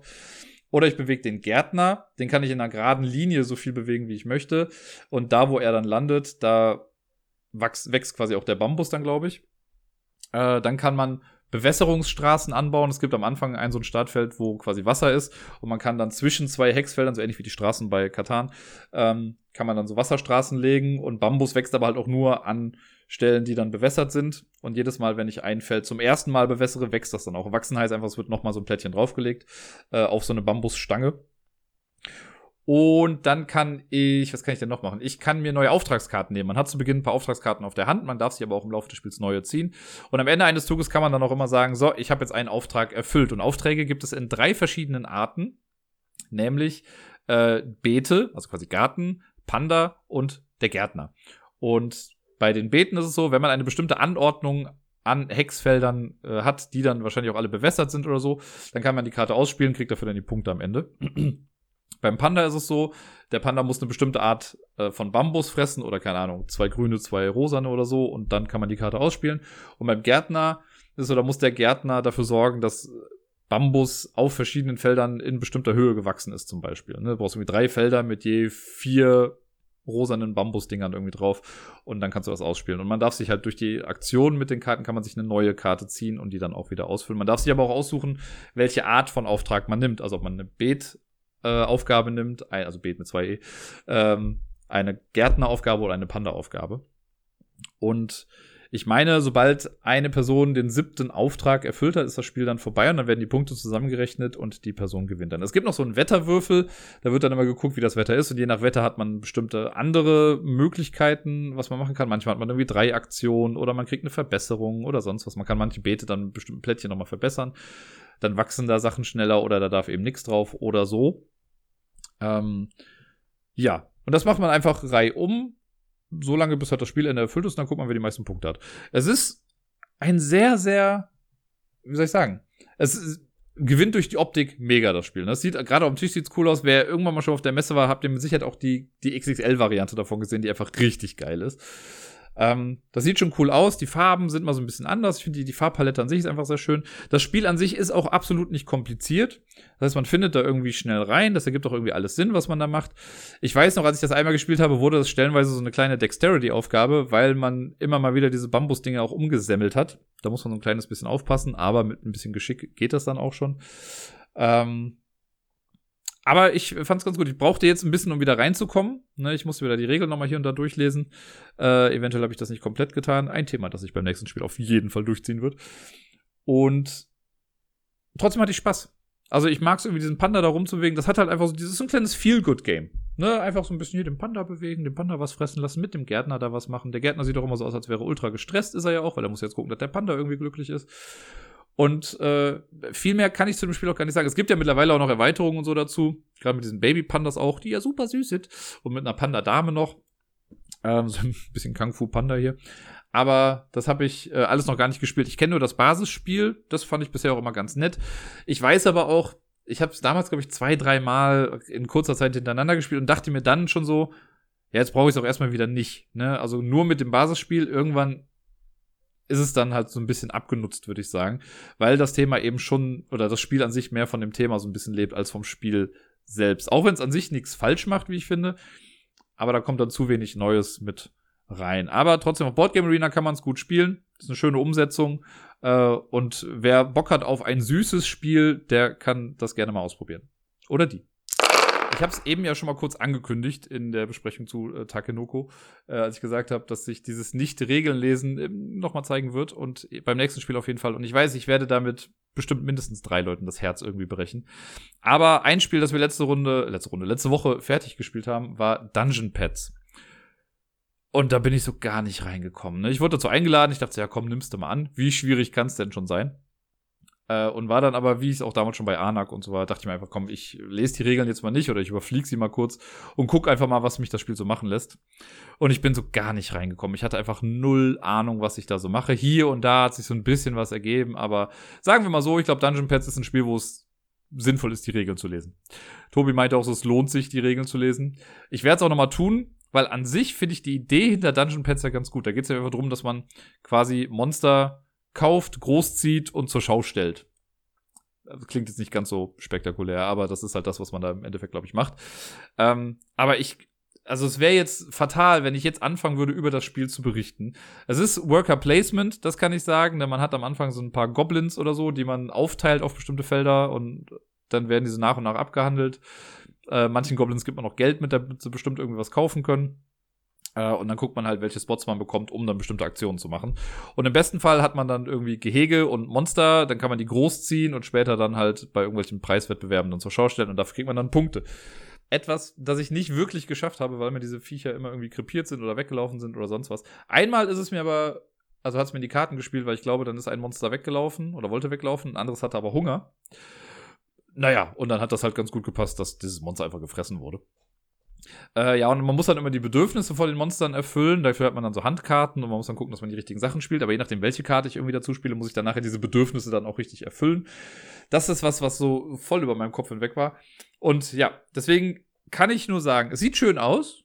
Da steckt bestimmt eine ganze Menge hinter. Ich werde, versprochen, werde mir die Regeln auch nochmal durchlesen. Vielleicht kriegen wir es diese Woche auch nochmal irgendwie hin, das dann nochmal richtig zu spielen. Dann werde ich dafür nochmal irgendwann ein bisschen, dazu nochmal ein bisschen mehr erzählen. Jetzt gerade wäre es einfach absolut nicht fair, das anhand dieses einen Spielerlebnisses äh, irgendwie zu bewerten oder sonst was, weil es war kein richtiges Spielerlebnis. Ne? Ich habe wirklich einfach nur hier und da mal geklickt. Wir haben gerade noch so ein Spiel, bei dem ich keine Ahnung habe, was da passiert, aber gefühlt weiß keiner, was wir da genau machen, weil das so eine Art Prototypenspiel ist. Ähm, das sieht auch scheiße aus, davon mal abgesehen. Aber äh, ja, Dungeon Pets, deswegen nehmt es mir bitte nicht übel. Ich werde bei Zeiten nochmal das Spiel richtig spielen und wahrscheinlich macht es mir dann noch Spaß, weil es hat, es zickt schon so ein paar Boxen, ne? also man hat hier und da schon so ein paar Sachen, wo ich sehe, ja, das gefällt mir, das finde ich eigentlich ganz cool und nette Entscheidungen und so. Ähm, von daher muss ich mich da einfach mal ein bisschen näher mit befassen. Bis hierhin sage ich einfach nur mal, oh, wie süß. Dann komme ich jetzt zum letzten Spiel, das ich noch etwas ausführlicher bespreche, aber auch nicht mehr viel ausführlicher. Äh, danach kommt es dann in den Board Game Arena Roundup. Aber es ist ein neues Spiel, ein Spiel, das ich noch nicht gespielt habe. Das haben wir, glaube ich, heute fertiggestellt erst. Es heißt Happy City. Das ist ein relativ simples Kartenspiel. So ein bisschen, ja, Engine Building ist eigentlich auch schon das falsche Wort, aber ganz runtergebrochen bauen wir quasi unsere kleine Stadt. Wir kriegen jede Runde irgendwie ein Geld als Einkommen und wir versuchen weitere Gebäude in unsere Stadt zu holen. Die kaufen wir mit Geld und Gebäude bringen entweder neue Bewohner oder machen unsere Stadt glücklicher oder unglücklicher. Je nachdem, ne, wenn ich jetzt viel Industrie mache, um es jetzt mal so zu sagen, wäre die Stadt quasi unglücklicher. Und äh, dann dafür gibt es aber auch wieder Gebäude, die ganz viel Herzen ausschütten. Und es gibt quasi, ich sag mal, zwei Währungen. Es gibt halt Menschen als Währung. Das klingt falsch, aber ihr wisst, wie ich es meine. Und es gibt Herzen als Währung. Und meine Endpunktzahl ist, wenn ich es richtig verstanden habe am Ende, die Menschen mal die Herzen. Ich meine, das stimmt so, weil ich hatte irgendwann hatte ich zwei Menschen und drei Herzen, hatte dann sechs Punkte und irgendwann später hatte ich dann, ich glaube, vier Herzen und fünf Menschen und so und das waren dann 20 Punkte. Deswegen immer diese Malrechnung passt dann ganz gut. Deswegen ist es wichtig, nicht nur viele Menschen zu haben, sondern auch, dass diese Menschen glücklich sind. Deswegen heißt das Ganze auch Happy City. Äh, zu Beginn kriegt man halt immer Einkommen oder am Ende des Zuges. Dann gibt es so eine Auslage, es gibt drei verschiedene Arten von Gebäuden. Da kriegt, also man kriegt grob gesagt, wie viel die kosten können. In der ersten Auslage sind ein bis drei Münzen, dann glaube ich drei bis sechs Münzen und hinten nochmal die ganz teuren. Und dann kann man, wenn man am Zug ist, man auch Gebäude aus der Auslage entfernen, dann kann man neue Gebäude aufdecken. Äh, dann kann man sich davon was kaufen. Es gibt auch noch so ein paar Sondergebäude, die kann man dann machen. Also wenn man, ich hatte dann irgendwas, hatte ich dann zwei blaue, ein orangenes, ein lilanes Gebäude oder so. Und das war dann eine gute Voraussetzung für so ein Special-Gebäude, das ich mir dann aus der Auslage noch zusätzlich nehmen konnte. Das hatte ich dann mit drin. Und eigentlich, wenn ich ganz ehrlich bin, war es das schon. Mehr ist es dann irgendwie nicht. Also ich glaube, man kann auch aussetzen und sich einfach eine Münze nehmen, wenn man gerade irgendwie nichts machen kann, weil alles zu teuer ist. Aber ansonsten, wenn ich dran bin, Karte kaufen, reinlegen, hoffen, dass ich so ein Sondergedöns noch bekomme und dann am Ende halt den meisten Multiplikator haben. Das ist schon alles. Es ist ein Spiel, das ist auf super süß gemacht, ne? Die Grafiken sind so schön hier Candy Crush Optik, äh, alles schön simpel gehalten, aber keineswegs schlecht oder so, ne? Also es ist schön anzusehen und einfach ein sehr flottes Spiel. Also das würde ich gerne halt nochmal weiter spielen, einfach um zu gucken, ob da noch mehr taktische Tiefe hinter ist. Aber ansonsten fühlt sich gerade einfach sehr an wie so ein kleiner Absacker oder halt eben so ein Party-Starter, um mal eben kurz ein kleines Spiel zu spielen. Durch die Grafik kann man bestimmt noch mehr Leute irgendwie mit ins Boot holen, die das dann spielen wollen. Viel mehr steckt aber, glaube ich, auch wirklich nicht dahinter. Ich finde die Idee mit den Punkten ganz cool, ne? Dieses, diese Malrechnung an Siegpunkten, weil da waren dann auch, äh, ich habe dann irgendwann mal auf die Punkte geguckt, so, und dann hatte halt irgendjemand schon, weiß nicht, sieben Herzen, aber gar keine Leute in der Stadt, weil bringt doch nichts, wenn du die tollste Stadt der Welt hast, aber keiner da ist. Und so ergibt das irgendwie alles Sinn in diesem kleinen Mikrokosmos dieses kleinen Spiels namens Happy City. Deswegen viel mehr kann ich jetzt aber auch gar nicht dazu sagen. Das ist schon fast wieder alles und noch mehr. Deswegen guckt euch vielleicht einfach mal an. Ich werde es auf jeden Fall noch mal spielen äh, und vielleicht hat es ja doch noch etwas mehr Tiefe als jetzt erstmal angenommen. So, das Boardgame Arena Roundup. Einmal kurz noch alles anreißen, was sonst noch so gewesen ist auf Boardgame Arena. Äh, wir haben wieder die Crew gespielt. Wir haben es jetzt endlich mal geschafft, diese Kackmission zu beenden, äh, bei der wir jetzt irgendwie gefühlt schon zwei Wochen lang dran hingen. Das war ja dann dieses, äh, ein Auftrag muss als erstes gemacht werden, dann einer als zweites und dann einer auf jeden Fall als letztes. Wobei wir da ein bisschen irritiert waren, weil ich dachte eigentlich, das muss dann insgesamt der letzte Stich sein. Aber es musste einfach nur, ja, der letzte von diesen dreien Aufträgen irgendwie sein. Äh, jetzt haben wir einen Auftrag gehabt mit äh, quasi 1, 2, 3, also die müssen einfach auch in der Reihenfolge dann gemacht werden, was dann irgendwie kein großer Unterschied ist zu dem Auftrag davor. So, nee, den haben wir auch schon geschafft. Jetzt sind wir an einem dran, wo mindestens ein Stich mit einer 1 gewonnen werden muss. Das finde ich spannend. Da bin ich mal sehr gespannt, ob wir das hinbekommen. Äh, aber hin und wieder läuft es ja dann doch ganz gut. Dann äh, eine Runde Nidavellier, heißt das so? Ja, Nidavellier. Das ähm, ja, das ist dieses Drafting- und Auktionsspiel, darüber habe ich jetzt auch, glaube ich, schon zweimal berichtet, wo ich bisher eigentlich immer ganz gut damit gefahren bin, immer auf diese dunkelblauen Typen zu gehen. Leider haben andere das jetzt, glaube ich, gehört oder haben das ähnlich gemacht.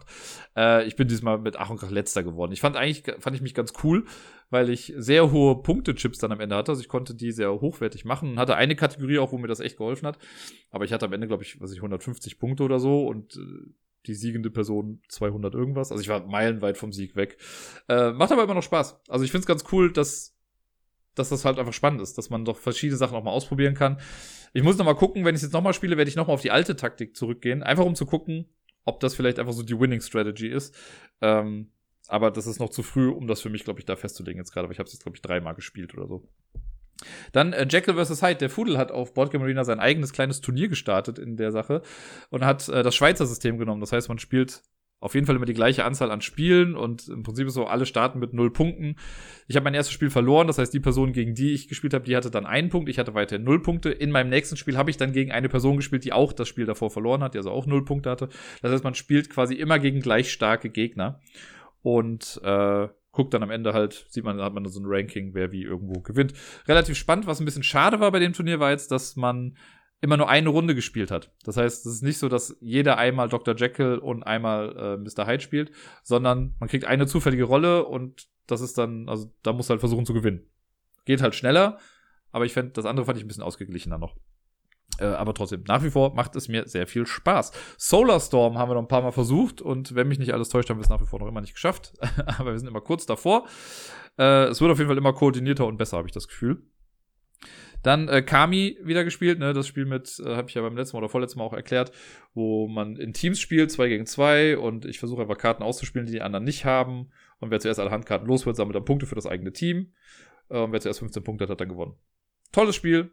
Also ich finde es nach wie vor gut. Mir macht es wirklich Spaß. So als vier, also Spiel für vier Leute, um einfach mal so zwischendurch oder um dabei noch ein bisschen zu quatschen oder so, mit ein bisschen Trash Talk. Sehr, sehr schön. Chakra, auch das wieder gespielt äh, gegen Helmut dieses Mal und ich meine, ganz gut habe ich sogar gespielt würde ich mal behaupten. Ich glaube, ich habe beide Male gewonnen, bin mir aber gar nicht mehr sicher. Sind wir mit dem einen schon durch? Ich weiß es nicht. Aber eins habe ich auf jeden Fall gewonnen. Äh, war ganz gut. Chakra mag ich ja. Ich bin auch nach wie vor froh, dass es mit auf der Nomi oder auf der Longlist quasi gelandet ist für Spiel des Jahres. Hat es auf jeden Fall verdient. Jetzt sehe ich Depp, ich habe mir Solar zweimal aufgeschrieben. Äh, Tokaido wieder gespielt, Reisespiel, ihr kennt es, mehr sage ich dazu gar nicht mehr. Äh, Codex Naturalis habe ich ja beim letzten Mal, glaube ich, ein bisschen äh, in Anführungszeichen ausführlicher besprochen. Das äh, haben wir auch wieder gespielt das ist echt immer schön. Ich versuche gerade mal so ein paar taktische Kniffe noch zu machen. Jetzt gerade war nämlich was Cooles. Wir haben eine neue Runde gestartet. Ich weiß, jetzt kommt hier Stream Sniper quasi, aber ich konnte, ähm, ich, man sieht ja schon die öffentlichen Ziele und dann muss man sich aus zwei persönlichen Zielen eins aussuchen. Ich habe jetzt extra eins genommen, das nicht mit den Karten der öffentlichen Ziele kollidiert, weil ich mir dachte, da nehmen mir die anderen ja die Ziele dann eher weg oder die Karten, die ich dafür dann bräuchte. Deswegen habe ich mal was anderes genommen. Mal gucken, ob das aufgeht. Ich bin mir nicht so ganz sicher, aber wir werden sehen. Und krasserweise war es das schon. Ich sehe gerade, das war das letzte Spiel, was ich auf der Liste hatte. Damit äh, bin ich quasi durch mit dem Boardgame Arena Roundup und wir können weitermachen mit der Top 10.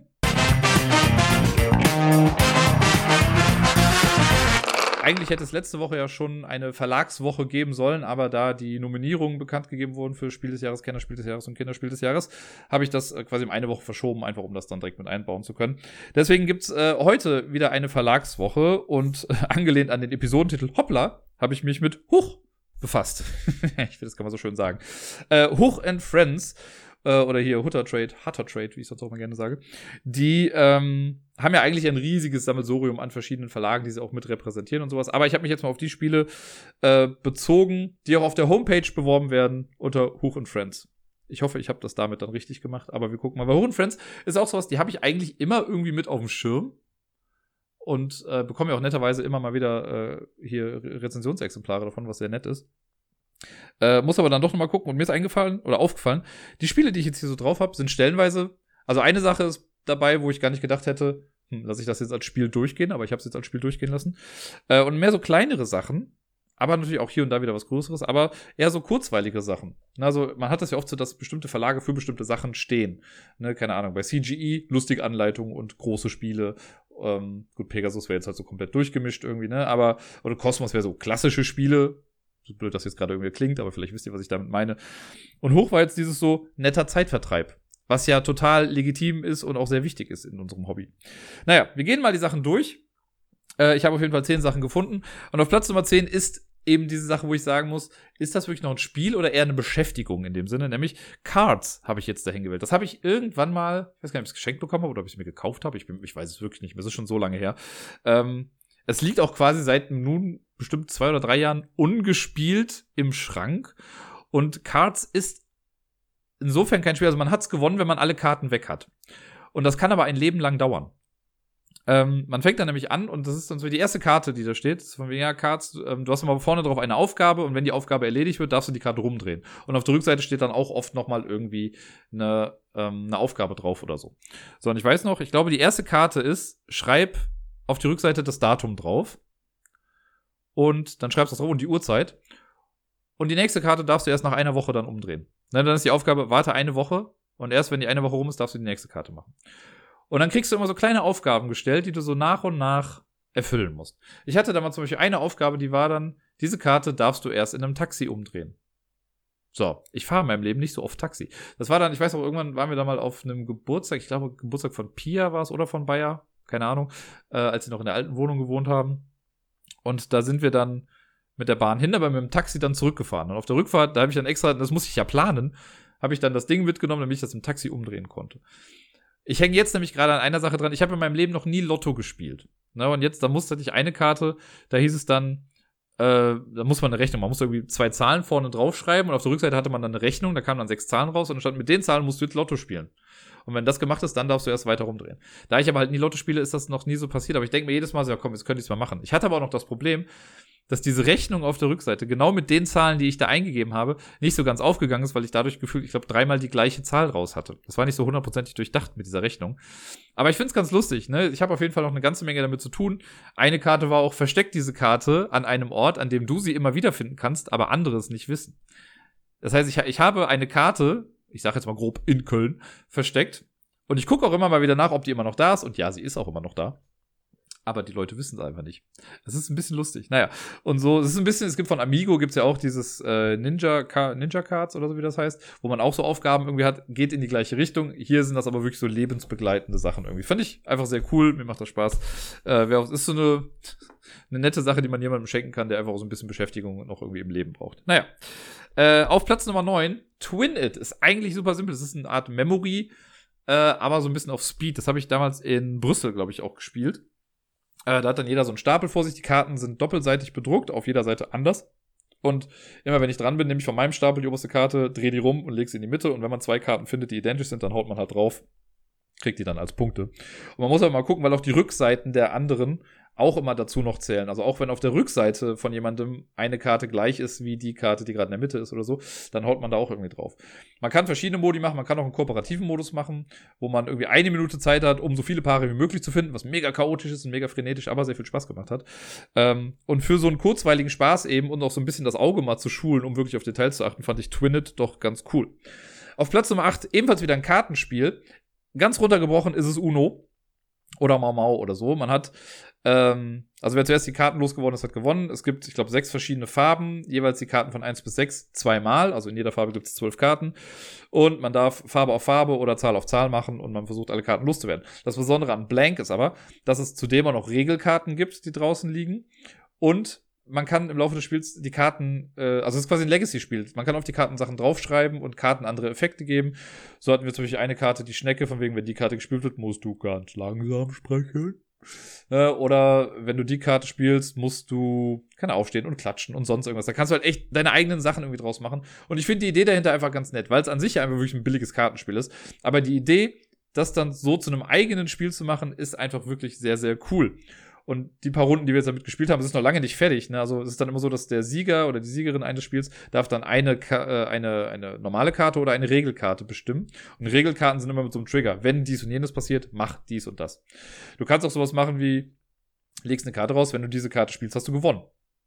Dann kann aber jemand anders dann im Spiel danach vielleicht eine Karte machen mit, äh, Hast du nicht, ne? Und wenn du die Karte dann spielst, ist es ein bisschen wie tausend weiße Karten, wenn ihr das kennt. Das war mal so ein Spiel, wo man komplett mit weißen Karten spielt und dann kannst du auch während du spielst Karten gestalten und so. Naja.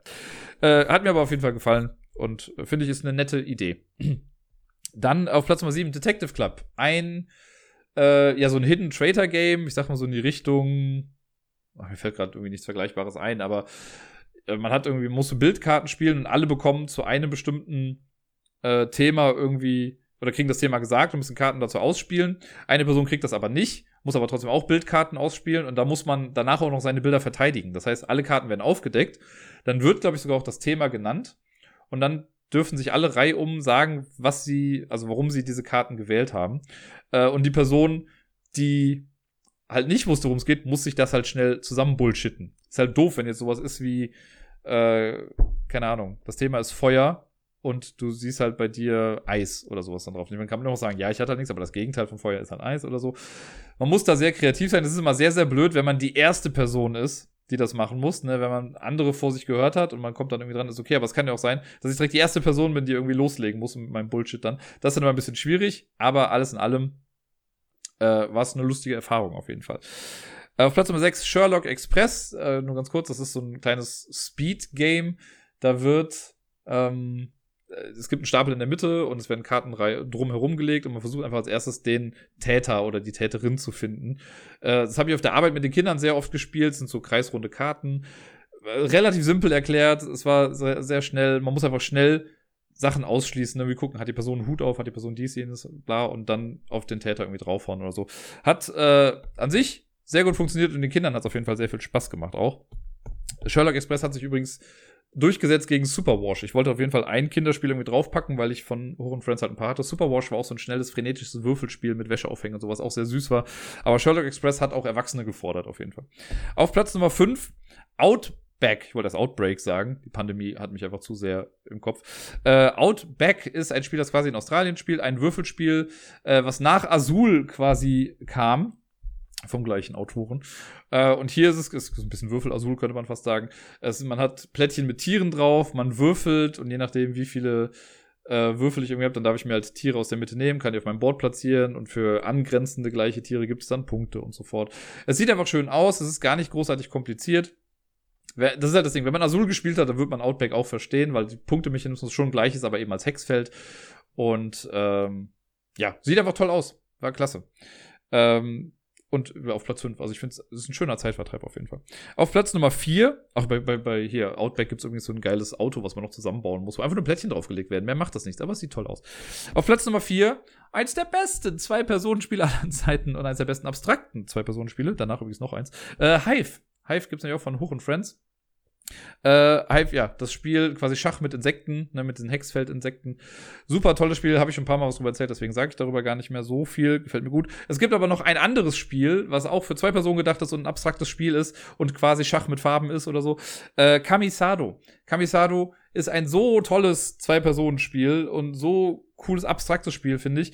Äh, ich habe es schon länger nicht mehr gespielt. Ich müsste eigentlich mich mal bei Yukata wieder einloggen und das da spielen, weil da kann man es nämlich dann noch spielen. Ähm, und das ist so, man hat auf seiner Grundlinie acht Türmchen stehen. Äh, die gegnerische Person hat das gleiche. Jeder Turm hat eine Farbe. Ganz am Anfang stehen die auch, glaube ich, in, jeweils auf dem Feld ihrer Farbe. Und wenn ich am Zug bin, darf ich einen meiner Türme nehmen und den einen bis, oder ich darf ihn, glaube ich, am Anfang so viele Felder weit nach vorne bewegen, wie ich möchte. Äh, oder auch diagonal. Und das Feld, auf dem ich ende, bestimmt dann die Farbe für mein Gegenüber. Also wenn ich jetzt auf dem blauen Feld ende, heißt das, mein Gegenüber muss dann mit dem blauen Turm ziehen. Das heißt, man, das ist so ähnlich wie bei Quarto, mein Zug bestimmt, mit was mein Gegenüber dann äh, agieren muss. Und man gewinnt, wenn man es schafft, einen eigenen Turm auf die Grundlinie des Gegenübers zu ziehen. Man kann das einfach so als Sprintmodus spielen, dann macht man einfach eine Runde und gut ist. Man kann aber auch einen längeren Modus spielen, dann ähm, sammelt man quasi Punkte auf den Turm. Der Turm, der es dann schafft, auf die gegnerische Seite zu kommen, wird dann zu einem Sumo. Da kommt dann so ein kleiner Marker drauf. Und ein Turm mit einem Marker darf dann, wenn er nur einen Marker drauf hat, nur noch fünf Felder weit gehen. Und wenn der es aber auf die Grundlinie dann schafft, dann wird er zu einem äh, Sumo zweiter Stufe, dann hat er noch so einen Marker drauf, dann darf er nur noch drei Felder weit gehen. Und wenn der es nochmal schaffen sollte, ans Ende durchzukommen, dann darf er nur noch immer ein Feld weit gehen. Aber man kann später halt auch Türme verschieben. Also ein Sumo kann dann Türme noch nach hinten kloppen und sowas. Und das wird dann ein bisschen äh, ausgefeilter. Es gibt für diese Sumos dann auch nochmal verschiedene Punkte. Da kann man echt so ein Marathonspiel machen. Wer zuerst, glaube ich, 15 Punkte hat, gewinnt dann. Das dauert dann auch ewig lange, weil man dann immer wieder neu anfangen muss. Die Reihenfolge wird dann bestimmt, von wo die Türme aufgesetzt werden. Dann sind die Farben auch unterschiedlich.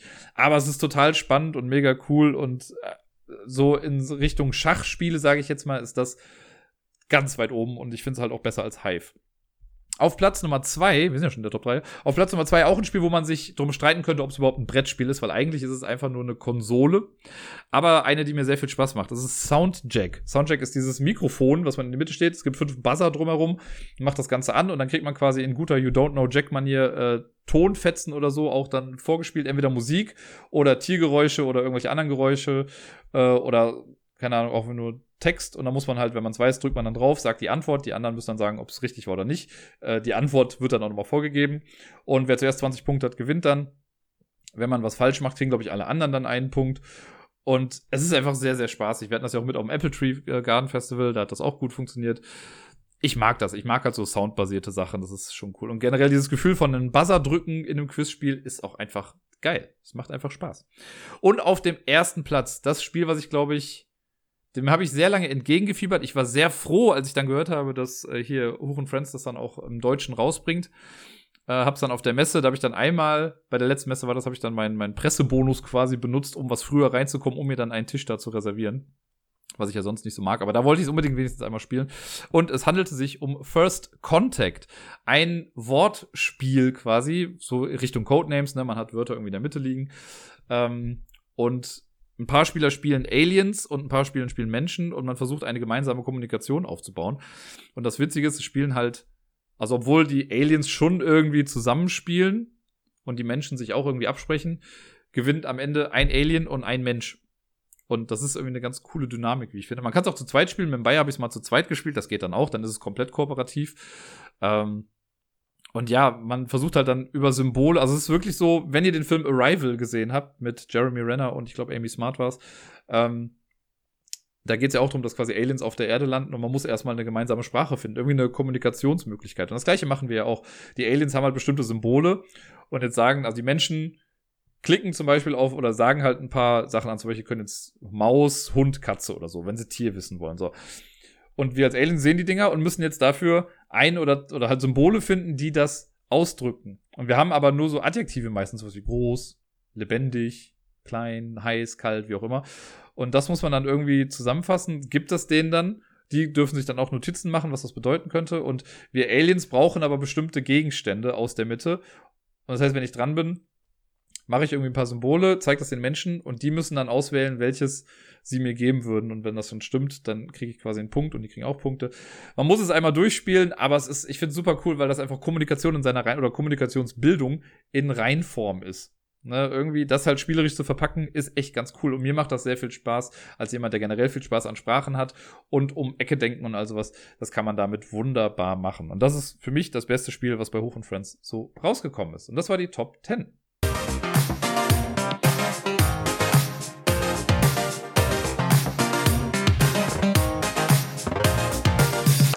Und sonst so. Boah, Leute, ganz ehrlich, als mir gestern eingefallen ist, dass ich heute ja den Podcast dann aufnehmen müsste, dachte ich mir so krass, das war doch erst vor zwei Tagen. Die Woche ist mal wieder so schnell vorübergegangen und ich hatte wirklich, wirklich das Gefühl, dass zwischen diesen zwei Podcast-Aufnahmen echt nicht sieben Tage lagen, sondern gefühlt nur drei oder so. Richtig krass. Und irgendwie ist aber auch gar nicht so super viel passiert in der Zeit, aber irgendwie, ja, es ist, ich habe gerade so das Gefühl, obwohl ja eigentlich generell nicht viel passiert und das Leben ja insgesamt so ein bisschen ruhiger geworden ist, vergeht doch irgendwie alles schneller. Ich meine, wir haben schon fast den Mai durch, ne? Also es ist schon echt krass. Naja, was war denn so letzte Woche? An was kann ich mich denn noch erinnern? Lampelusa war letzte Woche Montag. Ich konnte gewinnen. Ich habe sowas von nicht damit gerechnet.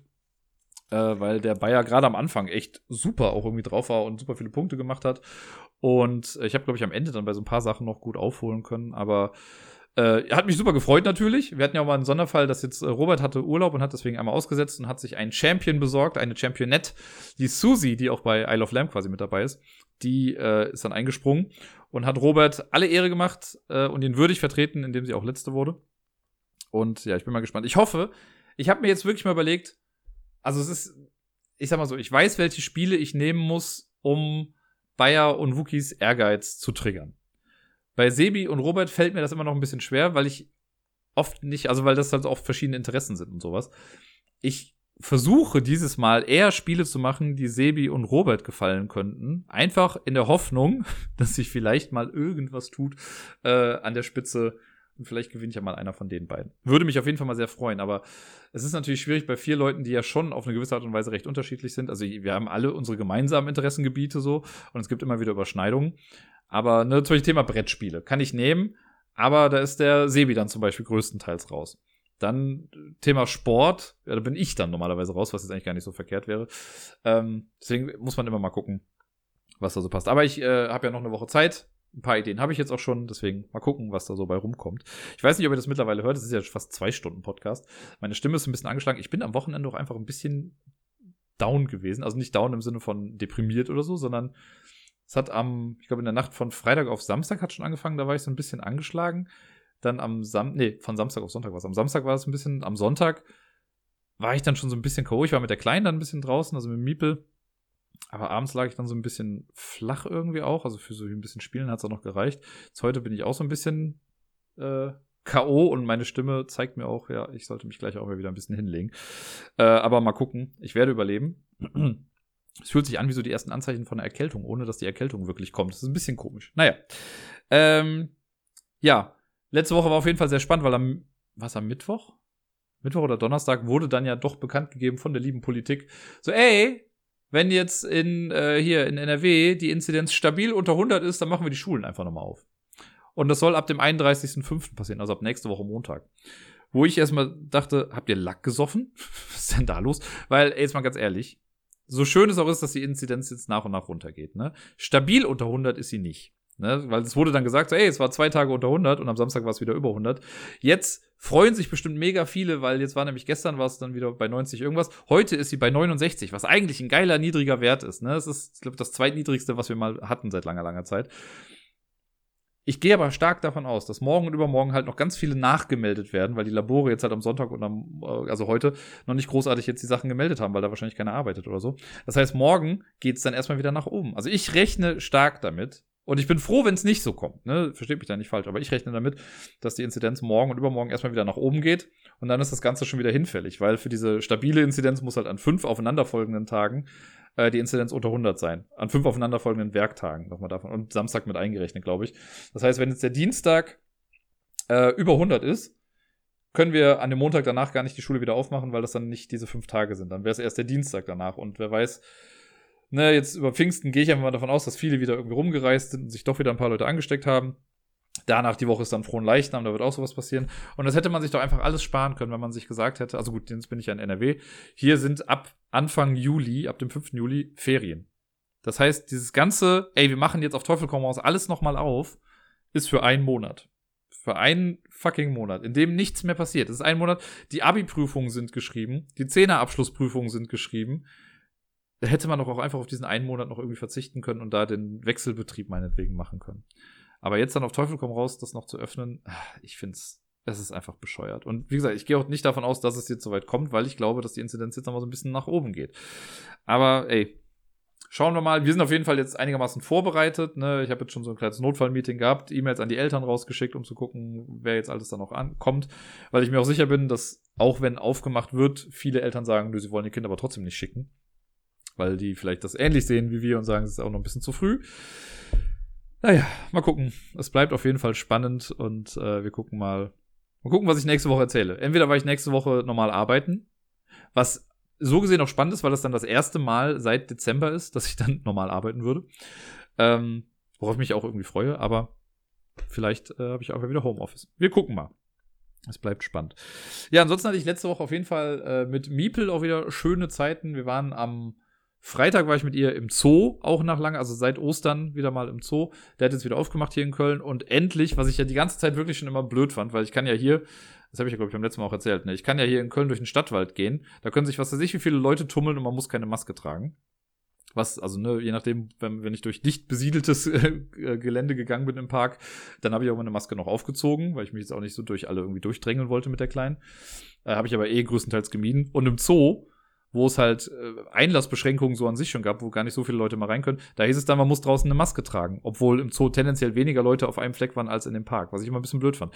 Jetzt haben sie es so gemacht, dass man im Zoo immer noch mit dem Test rein äh, nur rein darf oder halt mit einer kompletten Impf äh, mit einem kompletten Impfpass hier, den man dann vorzeigt. Man muss immer noch reservieren, aber wenn man drin ist, kann man draußen die Maske auslassen. Was ich sehr angenehm finde.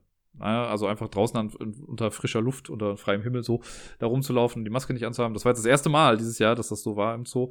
Sehr schön. Ich glaube, Miepel hat es auch gemerkt, dass ich ein bisschen freier auch einfach war. Wenn man irgendwo reingeht, muss man die immer noch anziehen, aber die Tierhäuser sind auch gerade noch alle geschlossen. Das war jetzt nur, als wir auf Toilette waren, um Windeln zu wechseln oder im Shop oder so. Ja, ich habe mich dazu breitschlagen lassen und habe eventuell ein kleines Stofftier im Shop geholt. Nein, das wird nicht jedes Mal vorkommen, aber dieser Panda war einfach so fucking süß und sie fand ihn auch so süß, deswegen musste ich ihn holen. Da habe ich auf jeden Fall eine Maske angezogen und äh, sonst halt dann nicht. Und das war äh, auf jeden Fall sehr cool. Es war sehr schön jetzt nach aller Zeit. Ich glaube, Meeple hat es auch ein bisschen vermisst, äh, weil wir jetzt uns bisher jetzt in der letzten Zeit, wo der Zoo zu hatte, ja nur so Tiervideos mal irgendwie auch angeguckt haben oder ich ihr das auf andere Art und Weise gezeigt habe. Ich habe ja auch so ein Steckpuzzle noch geholt mit ein paar Tieren. Äh, ist auf jeden Fall sehr süß gewesen, dieser Ausflug. Das hat mich sehr gefreut. Ansonsten am Samstag war sie auch wieder den ganzen Tag quasi hier. Da habe ich ähm, mal was Kreatives mit ihr gemacht und ich habe es ja beim letzten Mal schon angekündigt. Das ist ja auch oft so, dass man sich selber total die Gedanken macht und Mühe gibt für irgendwas und dann finden die Kinder das so für drei Sekunden vielleicht irgendwie lustig und dann ist auch egal. Ähnliches passiert am Samstag. Ich habe nämlich hier so einen großen Karton jetzt noch gehabt und äh, ich habe so dieses braune Backpapier, also Verpackungspapier. Das äh, hatte ich hier, da habe ich jetzt ein großes Stück ausgeschnitten, habe das festgeklebt in diesen Karton, hatte Fingermalfarben noch gekauft und habe dann, äh, als sie dann gekommen ist, habe ich ihr so ein viel zu großes T-Shirt für sie quasi einfach übergeworfen und habe ihr dann ne, die Hände quasi mit Farbe gemacht und ihr gezeigt, dass sie dann Abdrücke damit machen kann. Und dann hat sie da so ein bisschen drin rumgemanscht. Irgendwann habe ich ihr noch so einen Pinsel in die Hand gegeben, damit sie damit auch noch so ein bisschen rummachen konnte. Und ähm, ja, nach zehn Minuten oder so war das Ganze dann aber auch schon wieder quasi zu langweilig oder nicht spektakulär genug, sodass ich ihr dann die Hände gewaschen habe und alles. Und dann haben wir das rausgestellt zum Trocknen. Haben dann erstmal andere Sachen noch gemacht. Äh, es ist gerade, mein Herz geht immer auf. Ich habe hier so eine kleine Mundharmonika, also zum, was zum Geburtstag, glaube ich, hat sie von mir so ein Xylophon geschenkt bekommen und bei dem Xylophon war auch eine Mundharmonika mit dabei. Und das habe ich ihr dann irgendwann mal gezeigt und sie hat immer mal wieder versucht, da irgendwie auch Töne rauszubekommen, aber hat es nicht so ganz hinbekommen. Das Süßeste war noch, dass sie die Mundharmonika in den Mund genommen hat, aber selber die Geräusche gemacht hat. Also so, äh, äh, äh, äh. Und jetzt auf einmal kriegt sie das aber hin. Und dann ist sie total stolz gewesen, musste immer total lachen, auch wenn diese Töne da rausgekommen sind. Und ich halt auch. Und dann haben wir uns total gefreut, dass sie quasi Mundharmonika spielen konnte. Das war dann auch ganz süß, als Gerda dann gekommen ist, um sie später wieder abzuholen. Als sie äh, dann die Tür aufging und Gerda gesehen hat, ist sie sofort losgelaufen und hat auch die Mundharmonika geholt. Einfach nur, um, glaube ich, auch ganz stolz zu zeigen, dass sie das jetzt geschafft hat. Es war so süß und so schön, einfach das zu sehen. Und auch mit dem Xylophon spielt sie auch immer ganz viel. Also es, äh, Musik ist bei uns sehr wichtig. Sie kommt ja auch immer an, sie weiß, wie sie die Anlage quasi anmachen kann, wie der Ton dann rauskommt. Und immer wenn sie reinkommt, will sie auch sofort, dass Musik läuft. Ähm, das sehe ich mal als großen Erfolg an, weil das ist, ich selber mag Musik ja auch total und ich finde Musik auch sehr wichtig, gerade in der, in der Pädagogik auch. Und mich freut es einfach sehr, dass sie da so einen großen Bezug zu hat. Das war auch sehr witzig. Wir waren gestern äh, noch in, im Stadtwald ein bisschen spazieren und am Eingang, äh, oder an einem Eingang davon, saß jemand mit einem Cello und hat halt ein bisschen Straßenmusik gemacht haben wir kurz irgendwie ein bisschen zugeguckt, weil sie das auch noch nicht so kannte mit dem Cello. Äh, und ohne, dass ich irgendwas gesagt habe oder was gemacht habe, wir sind dann irgendwann weitergegangen. Dann hat er, während wir gegangen sind, war das Lied dann vorbei. Dann hat er aufgehört und sie hat sich nochmal rumgedreht und hat angefangen zu applaudieren. Also applaudieren ist jetzt zu viel gesagt, aber sie hat halt in die Hände geklatscht, weil wir das jetzt schon mal zwei, dreimal hatten, dass wir im Stadtwald auch andere Leute gesehen haben, die Musik gemacht haben. Und da habe ich dann auch immer so gesagt, naja, wenn das Lied vorbei ist, dann klatschen die Leute. Und hat sie auch mitbekommen, dass alle mir geklatscht haben. Und das konnte sie dann irgendwann auch. Und ohne, dass ich jetzt was gesagt habe, hat sie das auch wieder gemacht. Das, ach, dieses Kind ist so klug, finde ich das natürlich stellenweise auch einfach dumm. Aber es kommt ja noch alles. Äh, und ich finde so Momente, wo man einfach sieht, dass irgendwelche Updates richtig runtergeladen wurden und Synapsen ineinander greifen, finde ich immer wieder klasse und immer wieder schön und super spannend. Äh, und da müsst ihr jetzt mit durch. Ha. Naja. Ähm, ja, umso trauriger. Wir waren ja, ich glaube, ich habe es ja beim letzten Mal schon gesagt, hier mit äh, Tagesmutter. Ich glaube, beim letzten Podcast stand dann das nächste Treffen noch aus mit der nächsten Tagesmutter. Ähm, und wir haben uns jetzt auch entschieden. Äh, ich fand ja eigentlich die, wo wir letzte oder vorletzte Woche dann waren, das war ja dieses Ding, wo ein bisschen Multikulti auch war, wo Mann, Frau, also ein Mann und zwei Frauen und er ist aus Namibia und sie aus dem Iran und die andere aus Italien, äh, aus Spanien oder sonst wie. Äh, fand ich eigentlich alles ganz cool. Und dann waren wir aber am Montag ja dann bei der anderen Tagesmutter und haben uns das angeguckt. Und für die haben wir uns jetzt auch entschieden. Die macht das zwar alleine, aber ich persönlich hatte einfach das Gefühl auch, dass, dass sich Miepel da total schnell wohlgefühlt hat. Ne, da waren halt, also es war einfach ein bisschen netter eingerichtet, fand ich. Und ähm, die Tagesmutter hat ihr dann noch direkt irgendwas zu spielen gegeben. Dann habe ich ihr so ein bisschen das alles gezeigt und sie war direkt schon mit dabei und irgendwie fand ich ihre Art auch noch mal so ein bisschen netter und so vom Gefühl, die Gruppe ist dann auch was kleiner. Das sind dann, glaube ich, nur fünf Kinder, fünf oder sechs Kinder. Und ähm, ja, ich fand's, also ich war dann irgendwie ein bisschen, bisschen fröhlicher damit. Ich hätte auch, wenn Gerda jetzt gesagt hätte, ne, sie will die andere haben, hätte ich damit auch leben können. Das wäre jetzt nicht so, dass ich dann gesagt hätte, boah, nee, das geht jetzt, das wird voll der Krieg jetzt dann hier. Ganz im Gegenteil. Das war einfach nur so mein Gefühl, ne? Aber ich will mich da jetzt auch nicht dogmatisch irgendwie drauf festlegen. Aber Gerda hat es dann im Endeffekt auch so gesehen und deswegen haben wir sie dann jetzt da angemeldet. Ab August. Das ist gar nicht mehr so lange. Also, ja, mal gucken, wie das dann so alles wird. Ich bin auf jeden Fall sehr gespannt. Also wichtig ist mir einfach nur, dass es der Kleinen halt da gut geht. Ne? Und dass sie sich da wohlfühlt. Und so vom Gefühl her würde ich einfach sagen, dass dem so ist gerade da. Äh, aber mal sehen. Man hat ja schon Pferde kotzen sehen.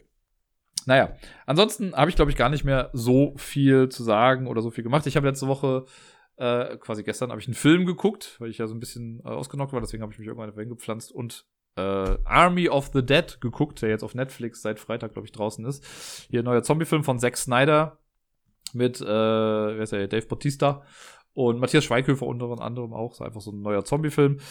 Ähm, der hat zwar Spaß gemacht, also ich mag ja Zombie-Filme per se ganz gerne.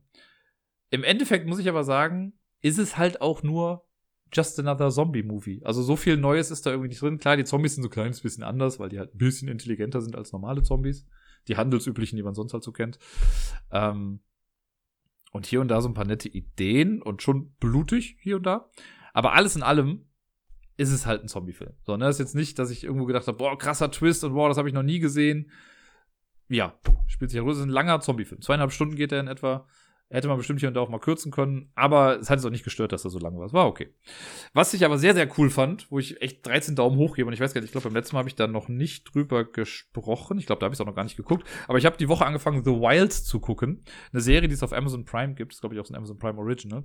Und ich hatte das damals schon irgendwie, als das losgehen sollte. Damit habe ich, glaube ich, einen Trailer gesehen und dachte so, meh. Denn die Prämisse ist, neun Teenage Girls stürzen mit dem Flugzeug ab und landen auf einer Insel. Wenn man mich jetzt kennt, weiß man ja, dass ich ein großer Lost-Fan bin. Und das, ne, da halt schon irgendwie, dass ich da halt schon so das Beste quasi gesehen habe, was in diese Richtung irgendwie, äh, ja, kommen kann. Und es gab schon mal noch eine andere Serie, hier The Island, habe ich auch auf Netflix gesehen, wo das Ende das noch ein bisschen, habe ich das schon mal erzählt? Ich bin mir gar nicht mehr sicher. Aber naja, äh, Island habe ich irgendwie gesehen, das war okay, das Ende war noch ganz nett. Jetzt habe ich halt The Wilds geguckt. Und The Wilds, ähm, doch, ich glaube, ich hab's, ich glaube, ich habe doch letzte Woche schon mal was. Ist ja auch egal. Auf jeden Fall habe ich jetzt innerhalb dieser Woche alles geguckt und ich glaube, am Freitag habe ich dann alle letzten Folgen oder am Samstag. Ne, am Samstag. Am Samstag habe ich dann den ganzen Schluss noch geguckt. Ey, und ich fand es richtig gut. Mir hat es richtig gut gefallen. Mit jeder Folge wurde es irgendwie ein bisschen besser. Also die ersten drei Folgen waren echt so Teaser noch. Also die erste Folge hat mir gut gefallen, um weiter dran zu bleiben. Nach der zweiten Folge dachte ich mir, krass, was ist das denn für ein Ende? Damit habe ich voll nicht gerechnet. Am Ende der dritten Folge hatte ich Tränen in den Augen. Und dann wurde es mit jeder Folge einfach nur noch interessanter und besser. Und sie haben es immer wieder geschafft, mit bestimmten Sachen, mit bestimmten erzählerischen Kniffen auch die, die Spannung hochzuhalten. Also es gibt so ein paar Sachen, wo ich mich frage, okay, warum haben sie das jetzt nicht gezeigt? Ich will doch dazu noch was wissen. Und es ist einfach sehr intelligent, also schon intelligent geschrieben. Und es ist weitaus mehr als ein Teenie-Drama auf einer Insel. Das kann man noch dazu sagen. Also da hatte ich ja Anfang so ein bisschen die Befürchtung, dass das so eine Art, ja, Gossip Girl auf einer Insel wird. Aber da steckt viel mehr dahinter. Und so die Rückmeldung, die ich bisher bekommen habe von Leuten, die es auch geguckt haben, ist, dass sie es ähnlich sehen, ne? dass sie auch finden, dass man am Anfang, glaube ich, was total oberflächliches irgendwie erwartet. Aber das geht schon cool in die Tiefe irgendwie und ist echt gut erzählt. Also kann ich wirklich empfehlen. Ist eine schöne, schöne Sache, spannend, äh, stellenweise echt berührend auch, wie ich finde. Also wie gesagt, ich hatte bei einer Folge hatte ich echt auch Tränen in den Augen. Ähm, ich, also ich weiß, dass eine zweite Staffel kommen soll. Ich hoffe, sie kommt sehr bald, weil ich habe da Bock drauf, dass es damit irgendwie dann weitergeht.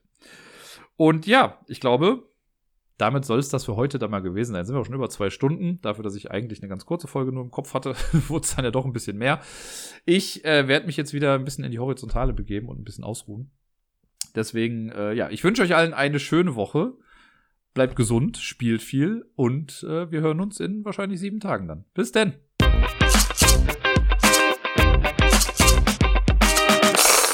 Ich habe übrigens meine Hausverwaltung jetzt mal eine etwas bösere E-Mail noch geschrieben und gesagt, dass es doch nicht sein kann, dass jetzt seit anderthalb Wochen zwar alles trocken ist, aber nichts mehr weiter passiert ist seitdem. Ist es nämlich nicht. Ich habe immer noch die Wände offen und alles Mögliche. Es ist total ätzend. Ich habe immer noch kein Bad. Da habe ich jetzt mal so ein bisschen Dampf abgelassen und denen gesagt, dass sie mich doch auch gerne einfach mal für eine Woche in ein Hotelzimmer schicken können, damit sie hier in Ruhe irgendwie arbeiten können. Ich bin sehr gespannt, was dabei rauskommt. Ihr werdet es sehr wahrscheinlich nächste Woche erfahren.